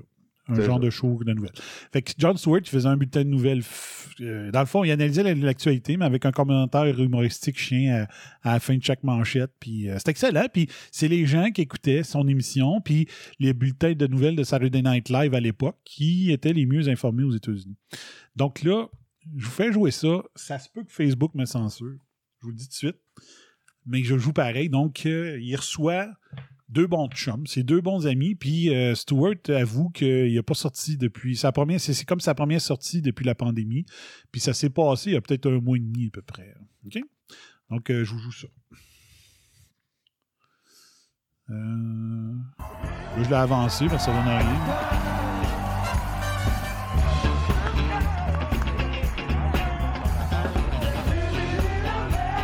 I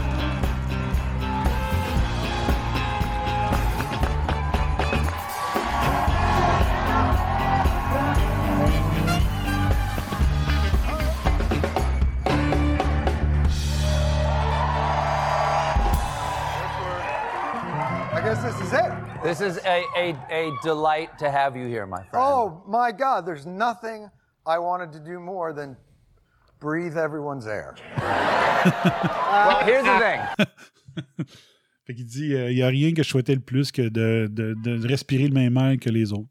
Parce qu'il a vraiment, il, il dit, il dit vraiment qu'il a été, euh, il avait décidé vraiment de se, se- se mettre en quarantaine full pin. OK, vraiment, là. Parce que lui, il n'y a plus vraiment d'émissions, rien. Fait qu'il en a profité.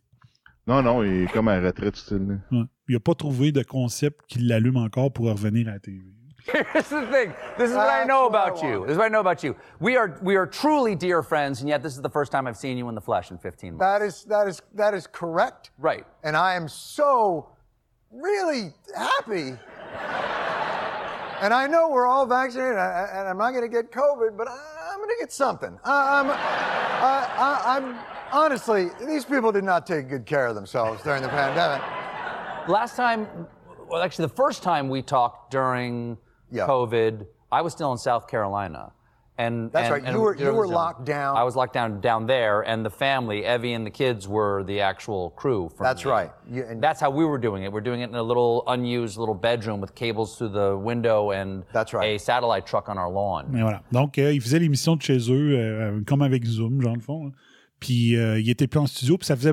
Quand, cet extrait-là, c'était très, très, très récent qu'il était de retour en studio.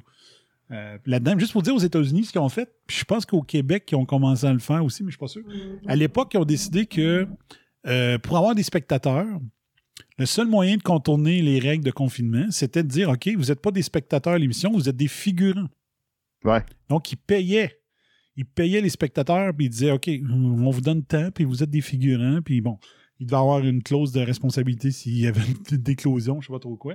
Mais les gens étaient payés pour assister à l'émission parce que Oh oui, euh, moi j'ai participé à un enregistrement studio euh, l'année passée avec. euh, c'est quoi son nom, aussi Mercier, Jean-François Mercier. Ouais, Jean-François Mercier, c'est ça. Puis t'étais payé? Non, non, je t'ai pas payé. Ok, ben, c'est ça. ça, figurant dans une salle, tu sais. Mais c'était comme dans un, dans un bistrot. Fait que, tu sais, il y avait cinquantaine de personnes là-dedans, là. Tu sais, c'était pas. Fait que là, ils mettaient des distances entre les tables, mais euh, c'était c'était là. Ouais. Mais c'est différent. Parce que parce c'était que les autres, comme ils ça servait studio, puis dans le fond, c'est ça, comme on. C'est ça, on- un peu comme. On n'était pas payés, mais c'était comme, c'était comme si on était des travailleurs de l'industrie du entertainment, tu sais. Ouais. Mais ça, mais les autres, fallait qu'ils payent, sinon il n'y avait pas le droit. Yeah. And I mean, like the room was twice the size of this desk. I think I'm not joking. Chris can tell you it's really, really tiny. But the whole the point was like just to get it done, to get something out there. We That's really right. wanted to do the show. And when when I interviewed you for it, you were talking about how little progress we've made in science in combating pandemics. Because in 1918, mm-hmm. the advice was wear a mask, wash your hands. That's right. And 100 years later, 103 years later, wear a mask, wash your hands. It was so crushing. Donc, il dit, euh, il dit qu'à la, la dernière entrevue, il avait fait euh, à distance, là, Zoom, puis tout ça. Puis il dit, euh, il dit, tu nous disais la dernière fois, c'est drôle comment que la science, n'a pas beaucoup évolué. En 1918, lors de la grippe espagnole, le conseil, c'était porter un masque et lavez-vous les mains? Puis 100 ans, 100 ans, 102 ans plus tard, c'était encore le même conseil. Rushing to find that. I was really hoping that, like in 1918, they'd be like, drink a tincture of mercury and butterfly juice. Like, you were, I was hoping it'd be like some bizarre thing, and I'm like, we've come a long way, baby. It's the exact same. How do you feel about the science now, Well, so I will say this. I, b- I- and I honestly mean this. I think we owe a great debt of gratitude to science. Science has, in many ways, helped ease uh, the suffering of this pandemic. Euh, je suis pas d'accord, mais bon. Non, non. La science a été euh, censurée, rejetée. La science disait qu'il y avait moyen de soigner rapidement les jeunes, Ils premiers côté. Ils symptômes. ont mis de côté la science. Au lieu de soigner, soigner, soigner, ils ont décidé de tester, tester, tester. Puis reste chez vous, puis si tu manques d'oxygène au point que tu n'es plus capable de respirer, ben appelle l'ambulance. Peut-être qu'on va te prendre à l'hôpital. Uh, Je suis pas d'accord. which was m- more than likely caused by science. OK? OK. Donc, c'est vrai, j'ai oublié son punch, j'aurais pas dû arrêter le vidéo. OK? Ouais, euh, recule un peu. Ouais, on recommence. Ease uh, the suffering of this OK. Donc, il dit, euh, il dit la science a beaucoup aidé à amoindrir les souffrances. to science. Science has, in many ways, helped ease uh, the suffering of this pandemic, uh, uh, which was more than likely caused by science. OK? So, and that's kind of. Hold on one second. No, no, no, no, no, no, no, no. OK? Bon. Es-tu capable de me le traduire mieux que je pourrais? Fait qu'il dit, il dit, je remercie, ben c'est ça, je- j'apprécie énormément la science qui a aidé beaucoup à réduire la souffrance dans cette pandémie, qui a été très probablement causée par la science aussi, tu sais. Ouais. Donc, la science a réussi à apaiser les souffrances des gens qui ont été causées par la science. Ouais. C'est un beau 360. Et là, j'ai l'impression qu'il y a une espèce de code parce qu'ils se connaissent, là, ou je sais pas si c'est un running gag pendant le show. là. Si, si, euh, si Colbert prend une gorgée dans ce moment-là, ça voudrait dire qu'il va y cracher d'en face. Ah, je sais pas. Parce qu'il se dépêche à se sauver. Donc, il y a sûrement un inside joke dû à cette émission-là, mais moi, euh, j'étais un fan de Letterman, puis depuis qu'il est plus remplacé par lui, j'écoute plus pas en tout de, de Late Show. là. Fait que, ben, des fois Jimmy Fallon, mais pas ça. Euh, donc là, il se sauve. Fait que là, on va aller voir. Là, il va s'expliquer et ça fait pas l'affaire de Colbert. Now, listen, listen. Donc l'explication de, de Stewart fait pas l'affaire de Colbert. I- It's coffee. I wouldn't I'm- do that I'm to you. I wouldn't do that to you. I'm so all what, do- what do you? spit takes, but what but- do you? What, what, what, what do you mean by? Do you mean like Well, so this was here's- perhaps was, there's, there's a chance that this was created in a lab? There's an investigation. A chance? Well, but I'm- so- I, I, I, oh my if there was God. evidence, I'd Donc, Colbert veut pas qu'il s'en aille vers là parce qu'il est à CBS, CIA Broadcast- Broadcasting Corporation. Non, euh, c'est- CBS, c'est quoi c'est le S? Bon, je sais. CIA Broadcasting System. System. Donc là, il veut pas, là. Colbert veut pas que Stewart aille par là. Mais Stewart, il a décidé de- d'y aller full pin. love to hear. it. I There's don't a know. novel respiratory coronavirus overtaking Wuhan, China. What do we do? Oh, you know who we could ask? The Wuhan Novel Respiratory Coronavirus Lab. The disease is the same name as the lab. That's just that's just a little too weird, don't you think? And then they ask the scientists, they're like, "How did this? So wait a minute, you work at the Wuhan Respiratory Coronavirus Lab. How did this happen?" And they're like, "Mm, "A pangolin kissed a turtle." Mm." and you're like, "No." c'est bon.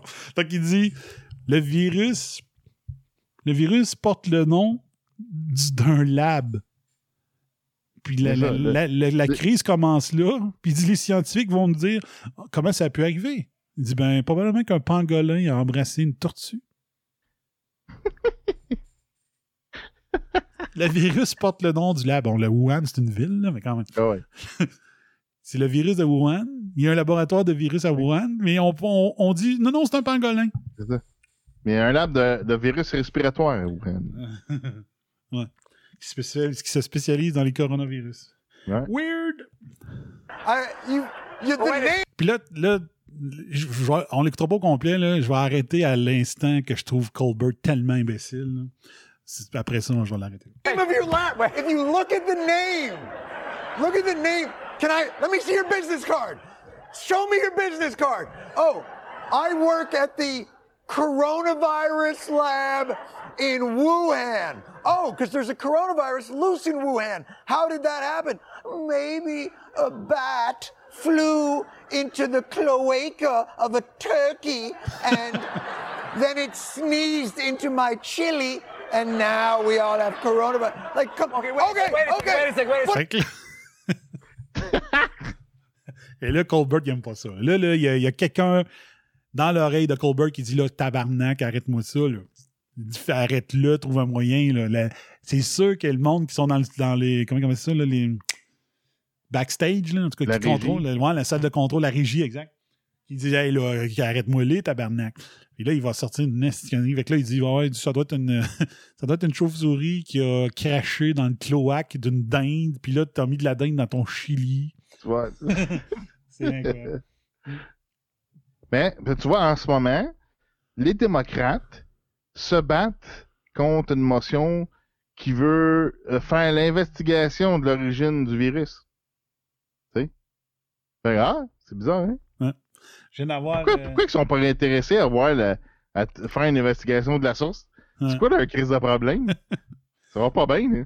Hey, je viens d'avoir un avertissement. CBS bloque euh, le vidéo. Facebook vient d'envoyer une- une- un avis de CBS. Ah. Je le continue, je sais pas ce que ça va faire, mais en tout cas. Ouais, il faudrait faire un euh, contest, là, genre euh, Ouais. euh, Fair Use for Commentary, là, t'écrire ça. Fait que, euh, en tout cas, il voit tu le podcast au pire? Sneezed into my chili, and now we all have coronavirus. Like, come okay, Wait a okay, sec, wait a sec, okay. wait a sec, wait a what about second. this? What about Wait a this? second. Listen to this. Wait a second. All right. John. Oh my God. Oh my God. There's been an outbreak of chocolatey goodness near Hershey, Pennsylvania. what do you think happened? Like, oh, I don't know. Maybe a s- steam shovel mated with a cocoa bean.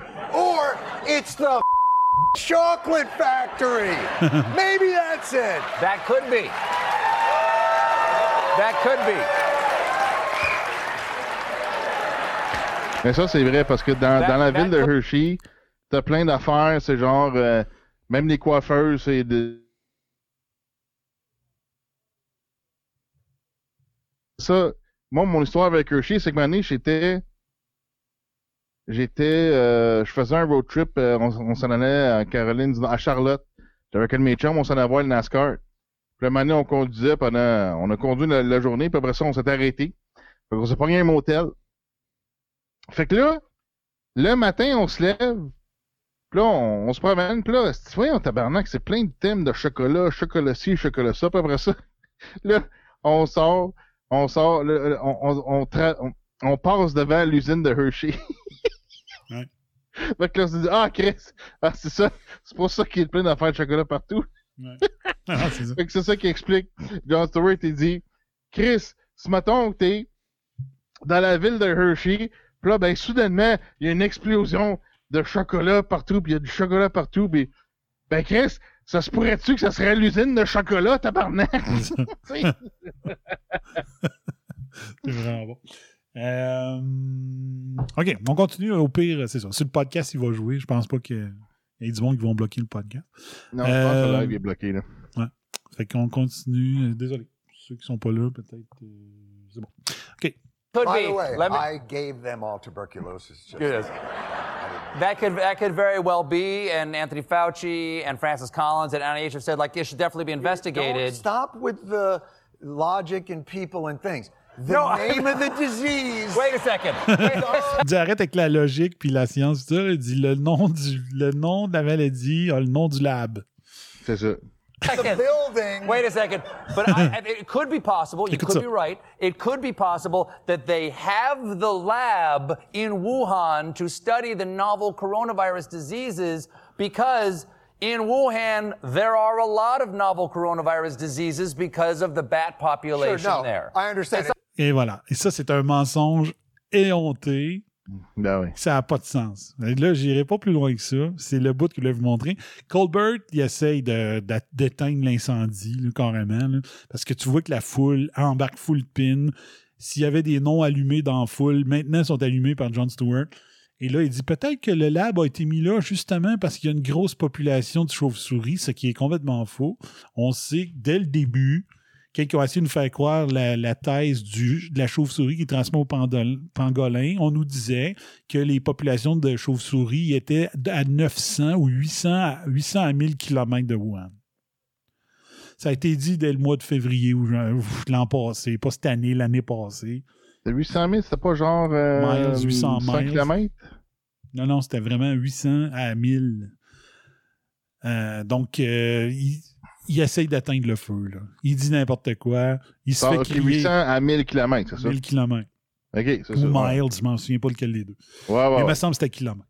Ouais. Donc, C'est au sud, genre. Donc n'importe qui qui suivait la crise avant que ça devienne une pandémie, puis qui suivait les nouvelles, entendait la piste du pangolin, ch- de la chauve-souris, puis savait que les chauves-souris, que la madame euh, chauve-souris, elle se déplaçait de 800 km pour aller dans les, les cavernes où est-ce qu'il y avait des millions de, de Ouais. chauves-souris. Fait que Stewart, euh, Colbert, il se fait crier des affaires dans la tête, puis il dit peut-être que lab a été construit là parce que les, les chauves-souris sont là. C'est complètement fou. Ben oui. C'est- c'est 7 heures de route, là.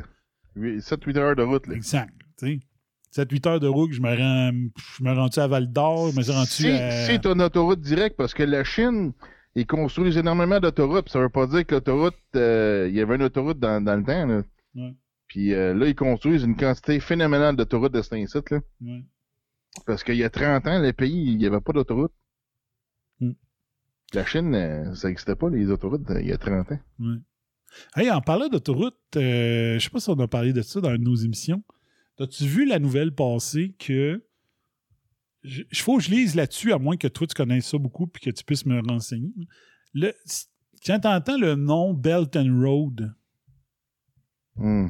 par rapport à la Chine, tu, tu connais-tu un peu? Non? Hmm. Ça me dit de quoi vaguement, mais je pourrais pas dire. Moi, je vais te dire ce que je comprends de ça, mais j'ai pas fait de. J'ai pas fait de. j'ai pas regardé les, les nouvelles ou des affaires de la même là-dessus. Moi, de ce que je comprends, s'il y en a sur le chat qui le savent, le Belt and Road, c'est un- c'est comme la nouvelle route de la soie. Sais, à l'époque, tu avais la route de la soie pour euh, la, la Chine qui allait porter la soie par- dans le plus de pays possible, dans le temps que c'était Ouais, c'était le possible juste par ouais. bateau. Un- c'est une euh, route d'échange. Puis l'Inde, l'Inde, eux autres, c'était les épices. Ils voulaient aller chercher les meilleures épices de partout, les ça. ramener, puis tout ça. Bon, C'est un passage où ce que les gens prenaient pour faire des échanges entre les pays. là. Donc là, euh, le Belt and Road, de ce que je comprends, bâtir une nouvelle autoroute une- ou une nouvelle route de, de ce c'est style-là. ça, ouais. c'est ça. C'est plein de routes qu'ils veulent faire pour que euh, la Chine peut aller livrer tout ce qui tout ce qu'ils fabrique là-bas. là. Donc, faciliter le passage en Russie, en Europe, en Afrique. C'est des affaires de même. Donc, dans certains cas, c'est des, des routes. Dans certains cas, c'est probablement de, de creuser des nouveaux, euh, je sais pas, Ah, trop, ok, les ils nouveaux appellent ça canaux. Belt and Road Initiative. Je pensais que c'était mais Non, genre, euh, Belt and. Ouais. Donc, il y a ouais. ça. Et là, ben, la Chine est prête à financer euh, la construction de ponts et d'autoroutes pour aider à créer, comme s'ils voulaient f- créer une route, comme la transcanadienne au Canada, mettons. Ben là, ça devient, mais euh, la Chine est prête à financer les pays pour les aider à construire les routes-là. Et là, la Chine tient le, le pays, la Macédoine, par les couilles parce qu'ils ont financé la construction d'un pont fait par la Macédoine et la Macédoine n'est plus capable de rembourser la Chine pour la construction de ce pont-là dans leur pays. Alors, la Chine a fait ce que les banques font quand ils sont pas, quelqu'un n'est pas capable de payer. Clac! Ils ramassent euh, la partie d'autoroute. Ça appartient maintenant aux Chinois. C'est ça. Tu Tu payes en ressources. Tu payes en, Tu en ressources naturelles. Exact. Fait Donc, que ça- ça- t'as- fait que t'as des segments de, terri- segments de territoire qui appartiennent à la Chine maintenant. Ouais. Donc, ça revient à ce que je t'avais parlé une, une fois, puis que je t'avais dit que j'avais écouté votre émission Feu de l'Esprit avec euh, Billy Jack, qui parlait de ça, que peut-être qu'il y avait euh, des, des possessions du Nord québécois que euh, la Chine a financé pour, mettons, je sais pas, moi, creuser les mines, puis là, le Canada n'est pas capable de rembourser la Chine. La Chine prend Ouais. possession du Nord canadien, tu sais. Ouais, ouais. Donc, c'est peut-être une, une des façons de dire, OK, on, on tue l'économie, OK, on, on envoie un virus. Mettons, on laisse échapper un virus, pandémie mondiale, économie à terre, certains pays pas capables de nous rembourser, on prend la possession de la Macédoine. Ouais. Macédoine, je pense que c'est un des pays de la Yougoslavie qui est défaite depuis la, la guerre. Je, je- je me trompe peut-être. J'ai vu cette semaine un, un article sur la Chine, justement, qui faisait des deals avec les talibans en Afghanistan pour un passage quelconque. Ça doit, être- ça, ça doit être partie de ça, là. Ça passe-tu? Pourtant, ça passe pas. Attends un peu, l'Afghanistan. Pourquoi je me retrouve plus dans l'Afghanistan? L'Afghanistan, il me semble, c'était. Ah, ça fait que t'as un chemin du Belt and Road qui descend dans le Pakistan. Voyons, l'Afghanistan, c'était pas près de l'Afrique, non, c'était plus proche de la Russie, il me semble. Oui, oui, parce que la Russie Ouais, avait partie, essayé ouais. d'envahir les années 80. Un peu. Un bout, je peux aller voir ça. Ulops. Ulops. L'Afghanistan, ouais, ok. Pakistan, t'as un peu la Chine. Belt and Road, ouais, on dirait. l'Iran, Afghanistan. Un peu. L'Afghanistan, l'Iran. Ah, c'est à côté de l'Iran. Non, pas tout à fait l'Afghanistan. Mais euh, c'est sûr, mais ils font, des, ils font un deal pour un passage de quelque chose en Afghanistan. Mais c'est à côté de leur initiative de Belt and Road qui passe à travers euh, du Pakistan. OK. Donc, ça, c'est à Mais l'Afghanistan, c'est juste au, juste au nord-ouest du Pakistan. Fait que c'est ça, il y a de quoi qui se passe pareil. Peut-être qu'il y a une autre, euh, une autre euh, partie de cette initiative-là qui est plus petite, là, puis qui ça passe en Afghanistan. C'est ça, j'ai vu qu'il y avait un deal cette semaine avec Ok. les Chinois. Les Chinois. Donc, euh, ça, c'est à suivre vraiment. Là, Fait que tu vois, il y a un corridor pour aller. Euh, ils appellent ça China, Mongolia, Russia Corridor. C'est ça. Passer par la Mongolie, aller en, en Russie. Ouais. Il y a un autre corridor euh, qui va passer le New Eurasian Land Bridge qui va aller euh, dans l'est de l'Europe, sur le bord de la Russie. Là. Il y en a un autre qui va passer ben dans le nord de l'Iran, toi. OK. Euh, t'as un peu l'Iran? Non. Euh. C'est pas, j'essaie, c'est pas- j'essaie de, de voir les deux. Euh, c'est pas, j'ai une map des Belt and Road, là, je, je check une vraie map, là, avec les pays. Euh, qui, qui passerait? Ouais, juste au nord de l'Afghanistan, c'est-à-dire le Turkménistan. Puis qui passerait, c'est quoi? Ça, c'est. Faut dire, excuse. Dans le nord. Ah, peut-être Turquie. Peut-être Turquie, ouais, en tout cas. Fait que pour aller finalement. Euh, pas loin de l'Italie, là. Peut-être au, c'est quoi, au Liban? Parce que c'est différentes routes, là. Ça sera pas une seule, là, mais... Ah non, ok, c'est pour se rendre en Turquie à peu près. Fait que c'est ça, il y a une route qui va se rendre à peu près en Turquie. Fait que c'est ça. Fait que laisse l'Europe, Turquie, la Russie. Puis il y en a un autre vers le sud qui va aller vers l'océan Indien. Attends Un peu, ça c'est l'Inde. Dans le sud de l'Inde. Puis un autre vers le Singapour, vers à travers les îles. Mhm. Ouais. C'est ça. Donc, c'est vraiment un réseau, puis... euh, Donc, c'est ça. Fait que c'est un moyen, là... euh, C'est un moyen. Mettons, imaginez, je sais pas, moi, ils réussissent à convaincre la Russie, puis, euh, je sais pas, moi, ils font le plus gros tunnel de l'histoire entre la Russie puis l'Alaska, puis là, en tout cas... ça revient au Canada. En tout cas, c'est un projet pour rendre euh, la libre circulation des, marchandises plus facile. Puis, euh, c'est ça, ils prennent possession de certains, euh, certaines infrastructures, et éventuellement, peut-être carrément certaines provinces d'un pays X et tout ça. Donc, ça, c'est à suivre.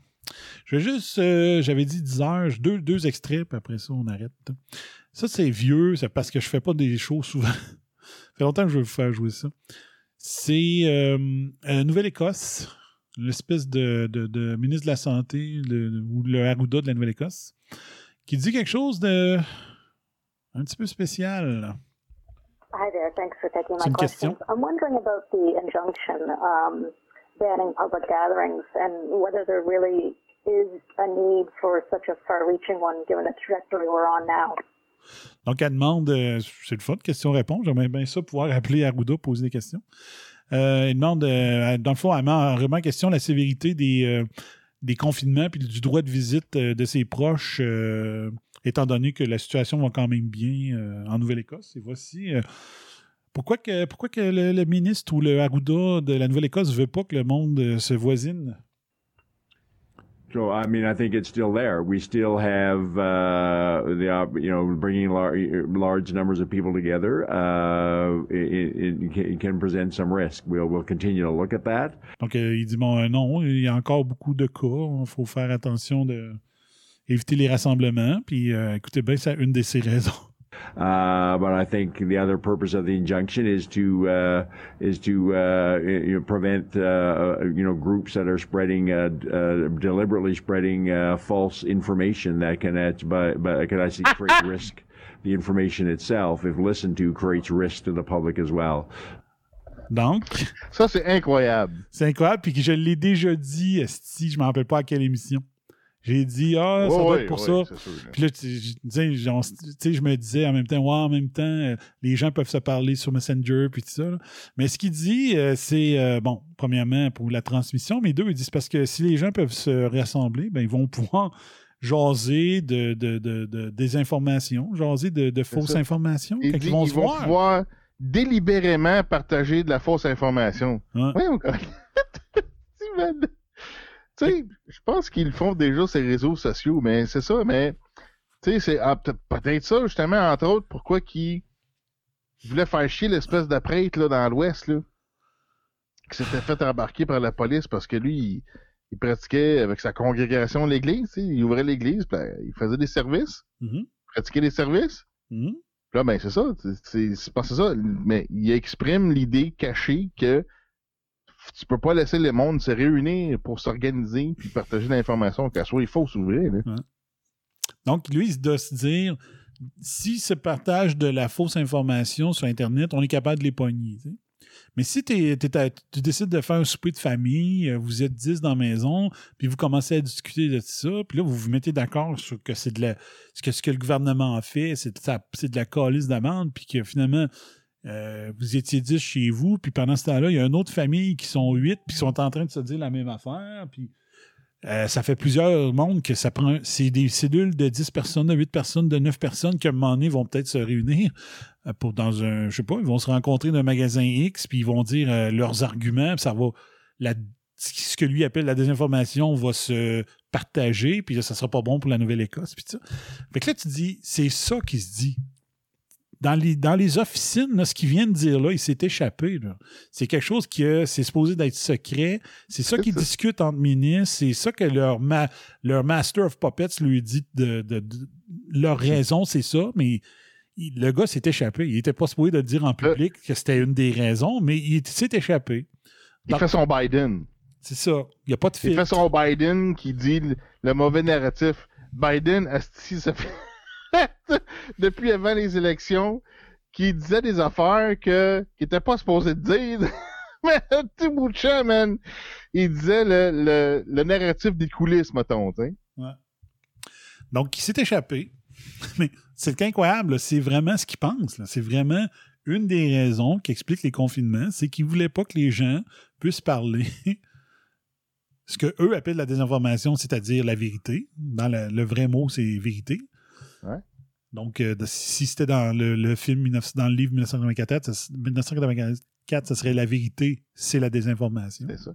Fait que dans le fond, ce qu'il dit là, c'est que par exprès, ils sont contre la libre expression. Ouais. Ouais. Puis par exprès, ils sont contre le, la libre association qui est protégée dans la loi canadienne et québécoise. Fait que. euh, c'est incroyable. Puis le gars, il bafoue, hein, il sait pas quoi répondre. La, la question est super bonne. Il dit, hey, euh, me semble, si on regarde l'analyse de risque, présentement, Ben l'occurrence la sévérité, comment ça qu'on est en lockdown? Comment ça que je peux pas voir ma famille? Pourquoi que je peux aller ça. magasiner? Ouais. Je peux, pourquoi je peux aller faire une épicerie avec 300 personnes, mais pas voir ma mère puis mon père, puis être Ouais. trop dans la maison? C'est pour éviter que vous vous dites la vérité. C'est ça. Donc, euh, si ta mère puis ton père n'écoutait que TVA, puis tout que tu arrives avec la vérité, parce que toi, tu suis la- la- les, les- les- les mé- les- les médias internationaux, tu regardes les statistiques internationales, tu suis les, les revues médicales, ben, tu vas peut-être réussir à convaincre du monde que TVA, c'est de la crise de merde. puis que Arruda, c'est de la cochonnerie. Ben oui. Puis que Fauci, c'est un criminel. Ben oui. Démontré par ses emails. Et entre autres, puis parce qu'il a dit, on a juste à regarder ce qu'il a dit depuis euh, 2000 janvier 2020, Fauci, on sait que c'est un criminel. Donc, euh, il reste 6 secondes, je vais leur jouer au complet, sans So intervenir. that's- That, that certainly is a need to manage that uh, misinformation campaign as well. Donc, c'est ça. Donc, la fin du vidéo, il dit, c'est bon, c'est, c'est, faut, faut contrôler la désinformation. OK, je le joue au complet, sans, sans commentaire. Hi there. Thanks for taking my questions. I'm wondering about the injunction um, banning public gatherings and whether there really is a need for such a far-reaching one given the trajectory we're on now.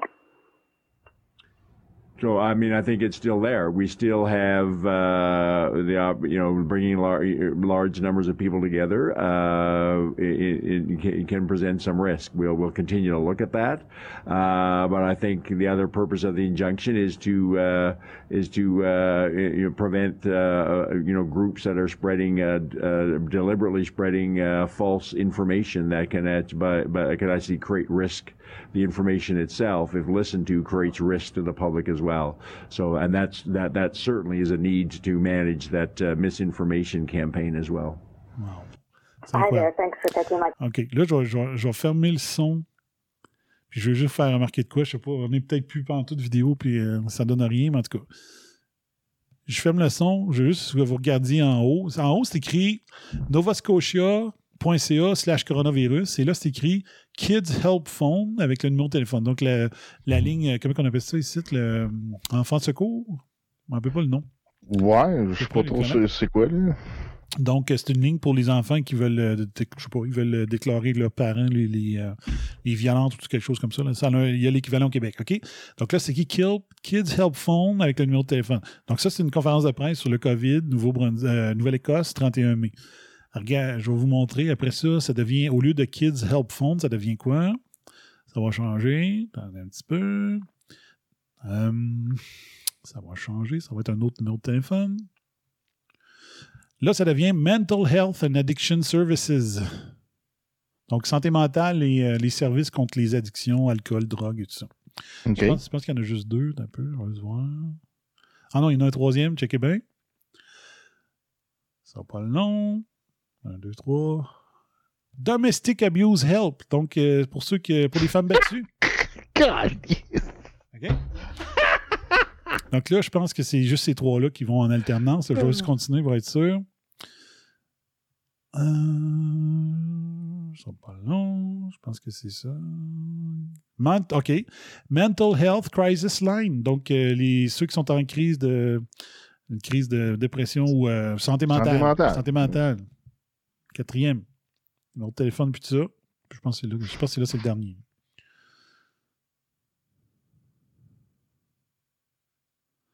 OK, c'est ça. Fait que les quatre, les enfants, les femmes battues, les problèmes d'addiction, puis les problèmes de santé mentale. Qu'est-ce que ça te dit? C'est- toutes des choses causées par les confinements. exact. Pas par le COVID, par les décisions gouvernementales de Ben oui. confiner. C'est ça. Ils le savent qui crée ça. Les médias ne les rapportent pas, les cas de suicide supplémentaires, les cas de violence supplémentaires, les cas, de DPJ supplémentaires. Ils ne disent pas. Ils sont pleinement conscients que le Great Reset, ça cause ça. Plus de- d'enfants en détresse, plus de femmes en détresse, plus de, gens qui ont des problèmes d'alcool euh, et euh, drogue, plus de problèmes pour eux, puis plus de problèmes pour ceux qui ont des, des problèmes de santé mentale. C'est une- c'est eux qui le créent. Ils créent le besoin, puis c'est eux qui offrent la solution. c'est incroyable. hein? Donc, euh, c'est ils, créent le- ils créent la crise carrément, puis euh, ils offrent la- la- l'aide juste là. On va finir avec. C'est euh, débile. C'est fou. Sais, C'est débile. C'est Puis il dit hein? on veut que le monde. On, on va empêcher que le monde se réunisse pour se parler. Puis c'est ça. Puis c'est ça qui est. euh, c'est des gens qui se réunissent, qui, se parlent, qui fait que les gens ont moins besoin d'utiliser leur reste d'outline de merde. Ben oui, très bon point. Tu sais, si la famille se côtoyait, l'enfant pourrait peut-être dire à sa grand-mère Ma- ma- Grand-maman, euh, papa, il me bat. Ou, pa- grand- me touche à des endroits pas corrects. La, femme battue pourrait peut-être se confier à sa mère et dire euh, Ah là, euh, là, là, ça marche plus. Je vis de la violence conjugale au bout.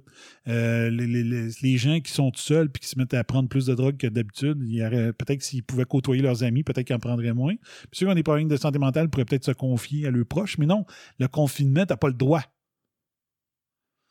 Donc, il cause, euh, il cause le problème, puis il offre la solution. Puis la solution, souvent, est merdique, là, on s'entend. là. Les PJ, c'est pas un modèle de, de gestion euh, des cas. euh, les autres cas, c'est plutôt euh, des organismes à but non lucratif, par contre, ça. qui Fait que font tu ça. payes le gouvernement pour te causer un problème, puis tu payes le gouvernement qui va t'offrir une solution merdique. Ouais. C'est toute beauté. Toute beauté. Ouais. La dernière chose, je vais juste finir avec ça. C'est juste, c'est là que j'ai perdu mon, mon network, euh, là, dans la shot mardi. Fait que je vais, je vais le rejouer. Où est-ce que c'était rendu? Ce que je te parlais tantôt, OK? Sur euh, Emmanuel Macron n'a pas eu à annoncer le couvre-feu. Gilles Boulot l'a fait pour lui. Donc, Gilles Boulot, c'est un animateur ou un journaliste. Ah, Donc, il explique. Ouais. Donc, euh, c'est la formule québécoise. Ah, c'est ça qu'on exporte, hein, c'est ça. Ouais. Donc, euh. Le gars, il revient sur le plan de communication du gouvernement autour du couvre-feu. Et euh, c'est le plan du gouvernement ben, implique les médias euh, complices, les Pravda d'ici. Donc, c'est euh, c'est une chronique française, mais ça s'applique à 100% au Québec. Que- Clément, sur quoi tu cliques cette semaine? Moi, je voulais revenir sur la grande déclaration de la semaine, et c'est normal, l'annonce du couvre-feu par Emmanuel Macron mercredi dernier pour lutter contre la deuxième vague de l'épidémie. Bon, objectivement, c'est une mesure qui constitue une restriction radicale de liberté. Moi, je ne vais pas en discuter la pertinence, parce que simplement, je n'ai pas les compétences pour la juger. Ça, juste dire, ça remonte à octobre l'année passée, cette chronique-là. Mais quand même, c'est à l'époque qu'ils ont mis un couvre-feu là-bas. Hein, la question n'est pas là. En revanche, C'est rare de dire ça à la télévision, merci. Bah, écoute, ça- ça me- à un moment donné, il faut savoir d'où on parle. Bon, moi, j'ai pas fait de médecine. Par contre, euh, j'ai fait un peu de rhétorique, j'ai fait un peu de psychologie sociale, et j'observe que le couvre-feu est une mesure relativement bien acceptée hein, par nos concitoyens, alors qu'une semaine plus tôt, si elle avait été annoncée, elle serait sans doute beaucoup moins bien passée. Et c'est ça qui est intéressant. Comment fait-on? Comment fait-on pour garantir l'adhésion de la société à une mesure pourtant extrêmement difficile? Eh bien, figurez-vous qu'en fait, c'est pas si compliqué que ça. Regardez ce pot pourri de ce qu'on trouvait dans les médias 48 heures avant l'annonce d'Emmanuel Macron. OK, ça, c'est malade. Ça, c'est no agenda comme style de, chronique. Fait que là, il y a 48 heures avant que Macron annonce le couvre-feu, il a sorti plein d'extraits des médias qui préparent la population. Emmanuel Macron devrait annoncer de nouvelles restrictions ce soir à la télévision, peut-être un couvre-feu. On évoque l'hypothèse d'un couvre-feu. La question du couvre-feu fait débat. Le couvre-feu. Un couvre-feu. Un couvre-feu à Paris et sa petite couronne. C'est un couvre-feu dans certaines villes où l'alerte est maximale. Admettons qu'il y a un, un couvre-feu. hein. Encore une fois, c'est un scénario très probable. Mais Admettons, hein. qu'est-ce qu'un couvre-feu? Fait que là, t'as un reportage qui explique même c'est quoi un couvre-feu deux jours avant. le média se prend la peine de dire Ben on va aider encore plus Macron. Nous autres, on ne discutera pas juste de est-ce que ça est-ce qu'il devrait avoir un couvre-feu? Non, non, on va vous dire c'est quoi un couvre-feu? En ça. plein pour, euh, pour c'est Macron. Ils le font pour Macron, pour la, la République, pour la France. Tu sais, c'est comme quand on parlait au chalet des extraterrestres. Ben, ça, ça tombe la même affaire. Ça fait 70 ans qu'on regarde des films d'extraterrestres. Le monde, euh, ils, s- ils seront pas euh, freaked out, là. Ils capoteront pas s'ils voient un extraterrestre parce qu'ils ont été habitués à l'idée pendant 70 ans à travers les films et les émissions.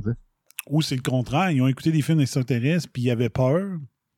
Fait que si ça arrive pour vrai, ils vont avoir plus peur. Ça dépend Ouais, si t'as écouté. E.T. ou t'as écouté. sont, euh, sont préparés à l'éventualité dans le sens que, tu sais, comme, t'as t'as préparé l'idée, t'as inséré l'idée dans la tête. Ouais, c'est ça. Exact. Fait que, euh, fait que ça, les médias, ils ont. Qu'est-ce qu'un couvre-feu?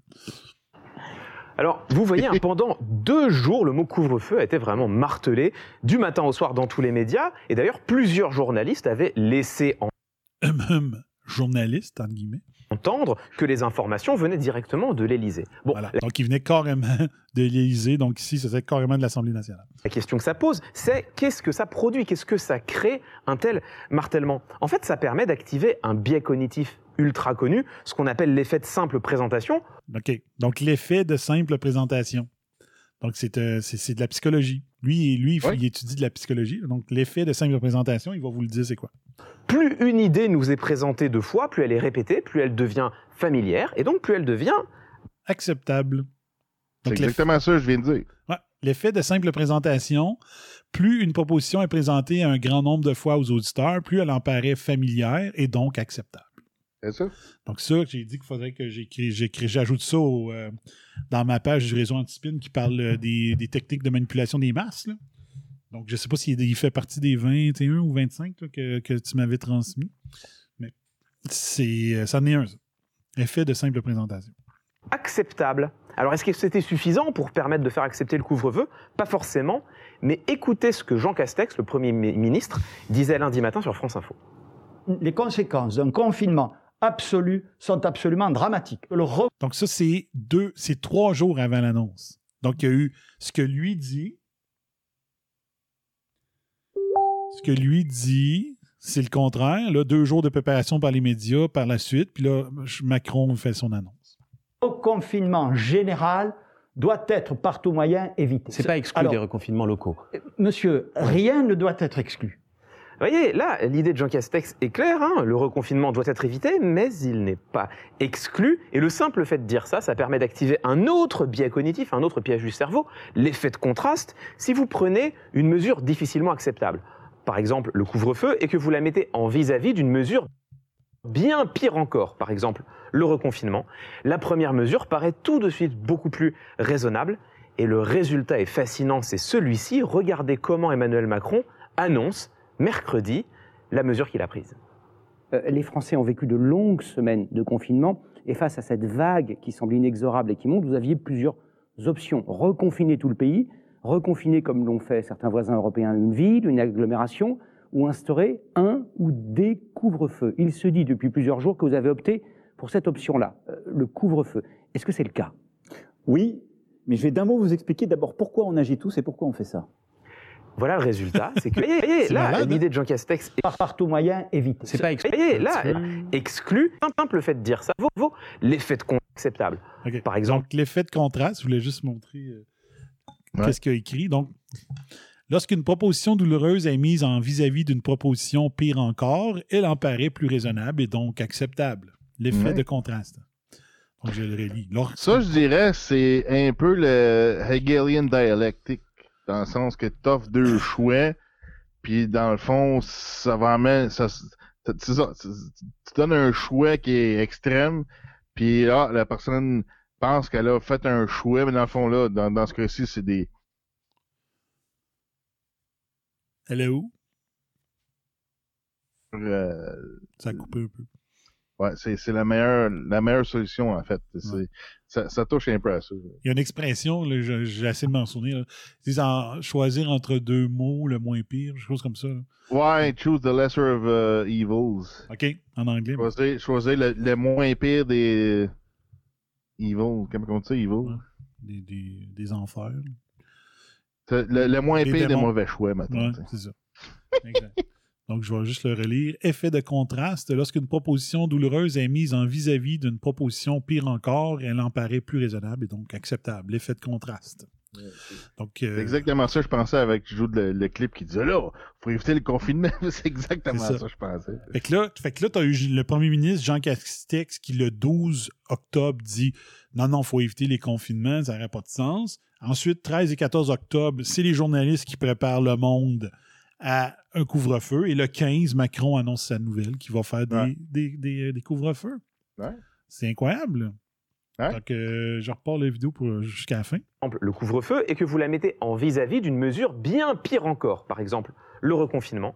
La première mesure paraît tout de suite beaucoup plus raisonnable et le résultat est fascinant, c'est celui-ci. Regardez comment Emmanuel Macron annonce mercredi la mesure qu'il a prise. Euh, les Français ont vécu de longues semaines de confinement et face à cette vague qui semble inexorable et qui monte, vous aviez plusieurs options. Reconfinement. Donc, le journaliste là, lui donne carrément les mots dans la bouche. là. C'est lui, Gilles Boulot, là, quand il disait que Gilles Boulot, euh, c'est lui qui a annoncé la, la nouvelle et non Macron. confiner tout le pays, reconfiner comme l'ont fait certains voisins européens une ville, une agglomération, ou instaurer un ou des couvre-feux. Il se dit depuis plusieurs jours que vous avez opté pour cette option-là, euh, le couvre-feu. Est-ce que c'est le cas? Oui, mais je vais d'un mot vous expliquer d'abord pourquoi on agit tous et pourquoi on fait ça. Voilà le résultat, c'est que Emmanuel Macron, en réalité, n'a même pas eu à annoncer le couvre-feu. C'est Gilles Boulot qui prononce le mot. Merci, fait de simple présentation pendant des jours. Et c'est aussi Gilles Boulot qui le met en vis-à-vis du confinement. Merci, l'effet de contraste. Voilà comment il est possible d'utiliser, au fond, le débat public pour prendre une mesure difficile et lui donner l'apparence d'une mesure familière et raisonnable. Alors, ça ne veut pas dire que ça n'est pas une bonne mesure. Mais ça n'est pas non plus une raison pour nous de renoncer à tout esprit critique. Et voilà. C'est une excellente chronique. Ben oui. Sur Canal, Canal ça s'appelle Click TV. Le nom du gars, je m'en souviens pas. Mais euh, faut jamais que je mette un. ici, la façon que ça a été fait au Québec, c'est genre euh, Ah, quand est-ce que vous allez euh, tu sais, quand est-ce qu'on va amener le couvre-feu? Tu sais, c'est- ça a été dit des semaines en avance. Là. Ouais. C'est les journalistes qui posent des questions en conférence de presse, c'est le même principe. C'est ça. C'est comme elle qui a dit euh, Pourquoi vous faites pas un défi 28 jours? Ouais, c'est ça. C'est exactement ça. Donc, euh, la Véronique Prince, euh, le- la Véronique Prince de France, c'est Gilles Boulot. Mm. Gilles Boulot. Le gars, il s'appelle Klemovitch. Je vais essayer de voir son compte. Clément Viktorovitch, qui s'appelle le chroniqueur. Saltimbanque, le jongleur de mots, dresseur d'arguments, docteur, professeur, chroniqueur à Amphi, à Sciences Po, à la télé dans Click TV. Voilà. Donc, félicitations à ce monsieur. C'est une excellente chronique. Là-dessus, moi, je dirais euh, ciao, bye-bye, quelque chose comme ça. hein? En genre de ding-dong, tu sais, one, two, three. Ding dong! Hello? We gotta go. Et voilà. Là, je sais pas si je vais être capable de récupérer le vidéo pour au moins le downloader. Là. Je sais pas ce que ça va donner. Mais en tout cas, le, le MP3 est là. On travaille fort, mais on censure, Chris, censure. 1984. Monsieur, euh, je sais pas comment il s'appelait, le, le dictateur dans, dans, dans 1984. Y avait-tu un nom? C'était Big Brother?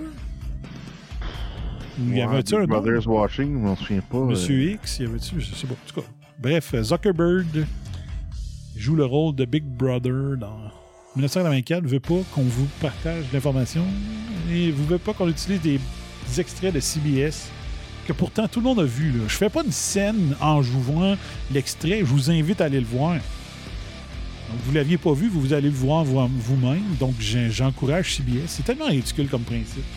C'est comme le, principe à l'époque de, des, des MP3, là. Ou de jouer des tunes dans mes shows aussi. J'encourage du monde. Je, je faisais découvrir des nouveaux groupes à du monde. Je, je, je leur nuisais pas, je les volais pas, je les aidais. Voilà. Bref.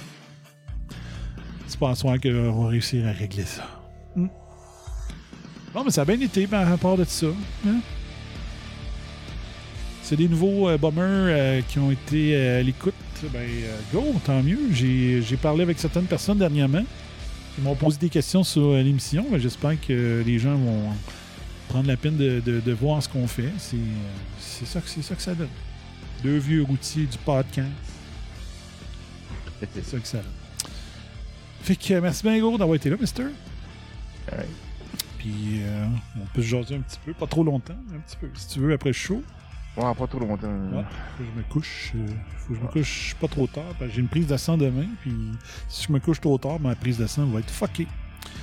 Voilà. Fait que merci gros d'avoir été là, tout le monde. Euh, on se reprend bientôt avec soit la shot, que Bowtrax a compris le titre. Qu'est-ce qu'il veut dire, le titre? ou un narratif. Donc, la, shot, c'est les versions courtes du narratif. Puis le narratif, c'est l'original. Fait que merci bien gros d'avoir été là. Ici, FBI qui vous dit That's my story and I'm sticking to it. Et n'oubliez pas que spin does not exist in this dojo. Ciao. Bye bye, fire.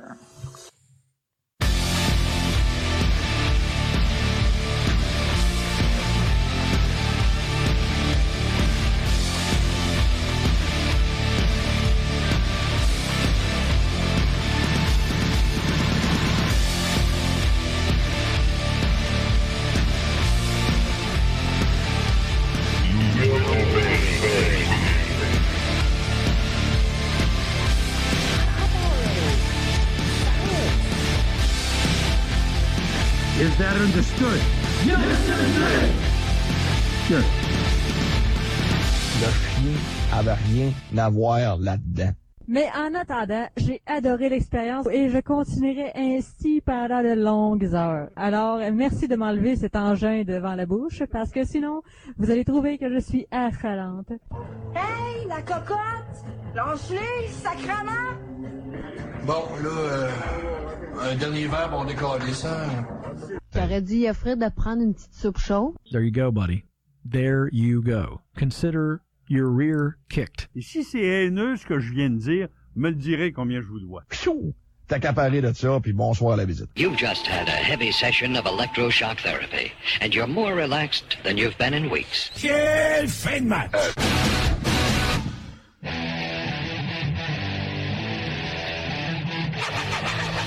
Vous écoutez RAS, RAS, le réseau anti-spin en haut de la Even though they missed it so much.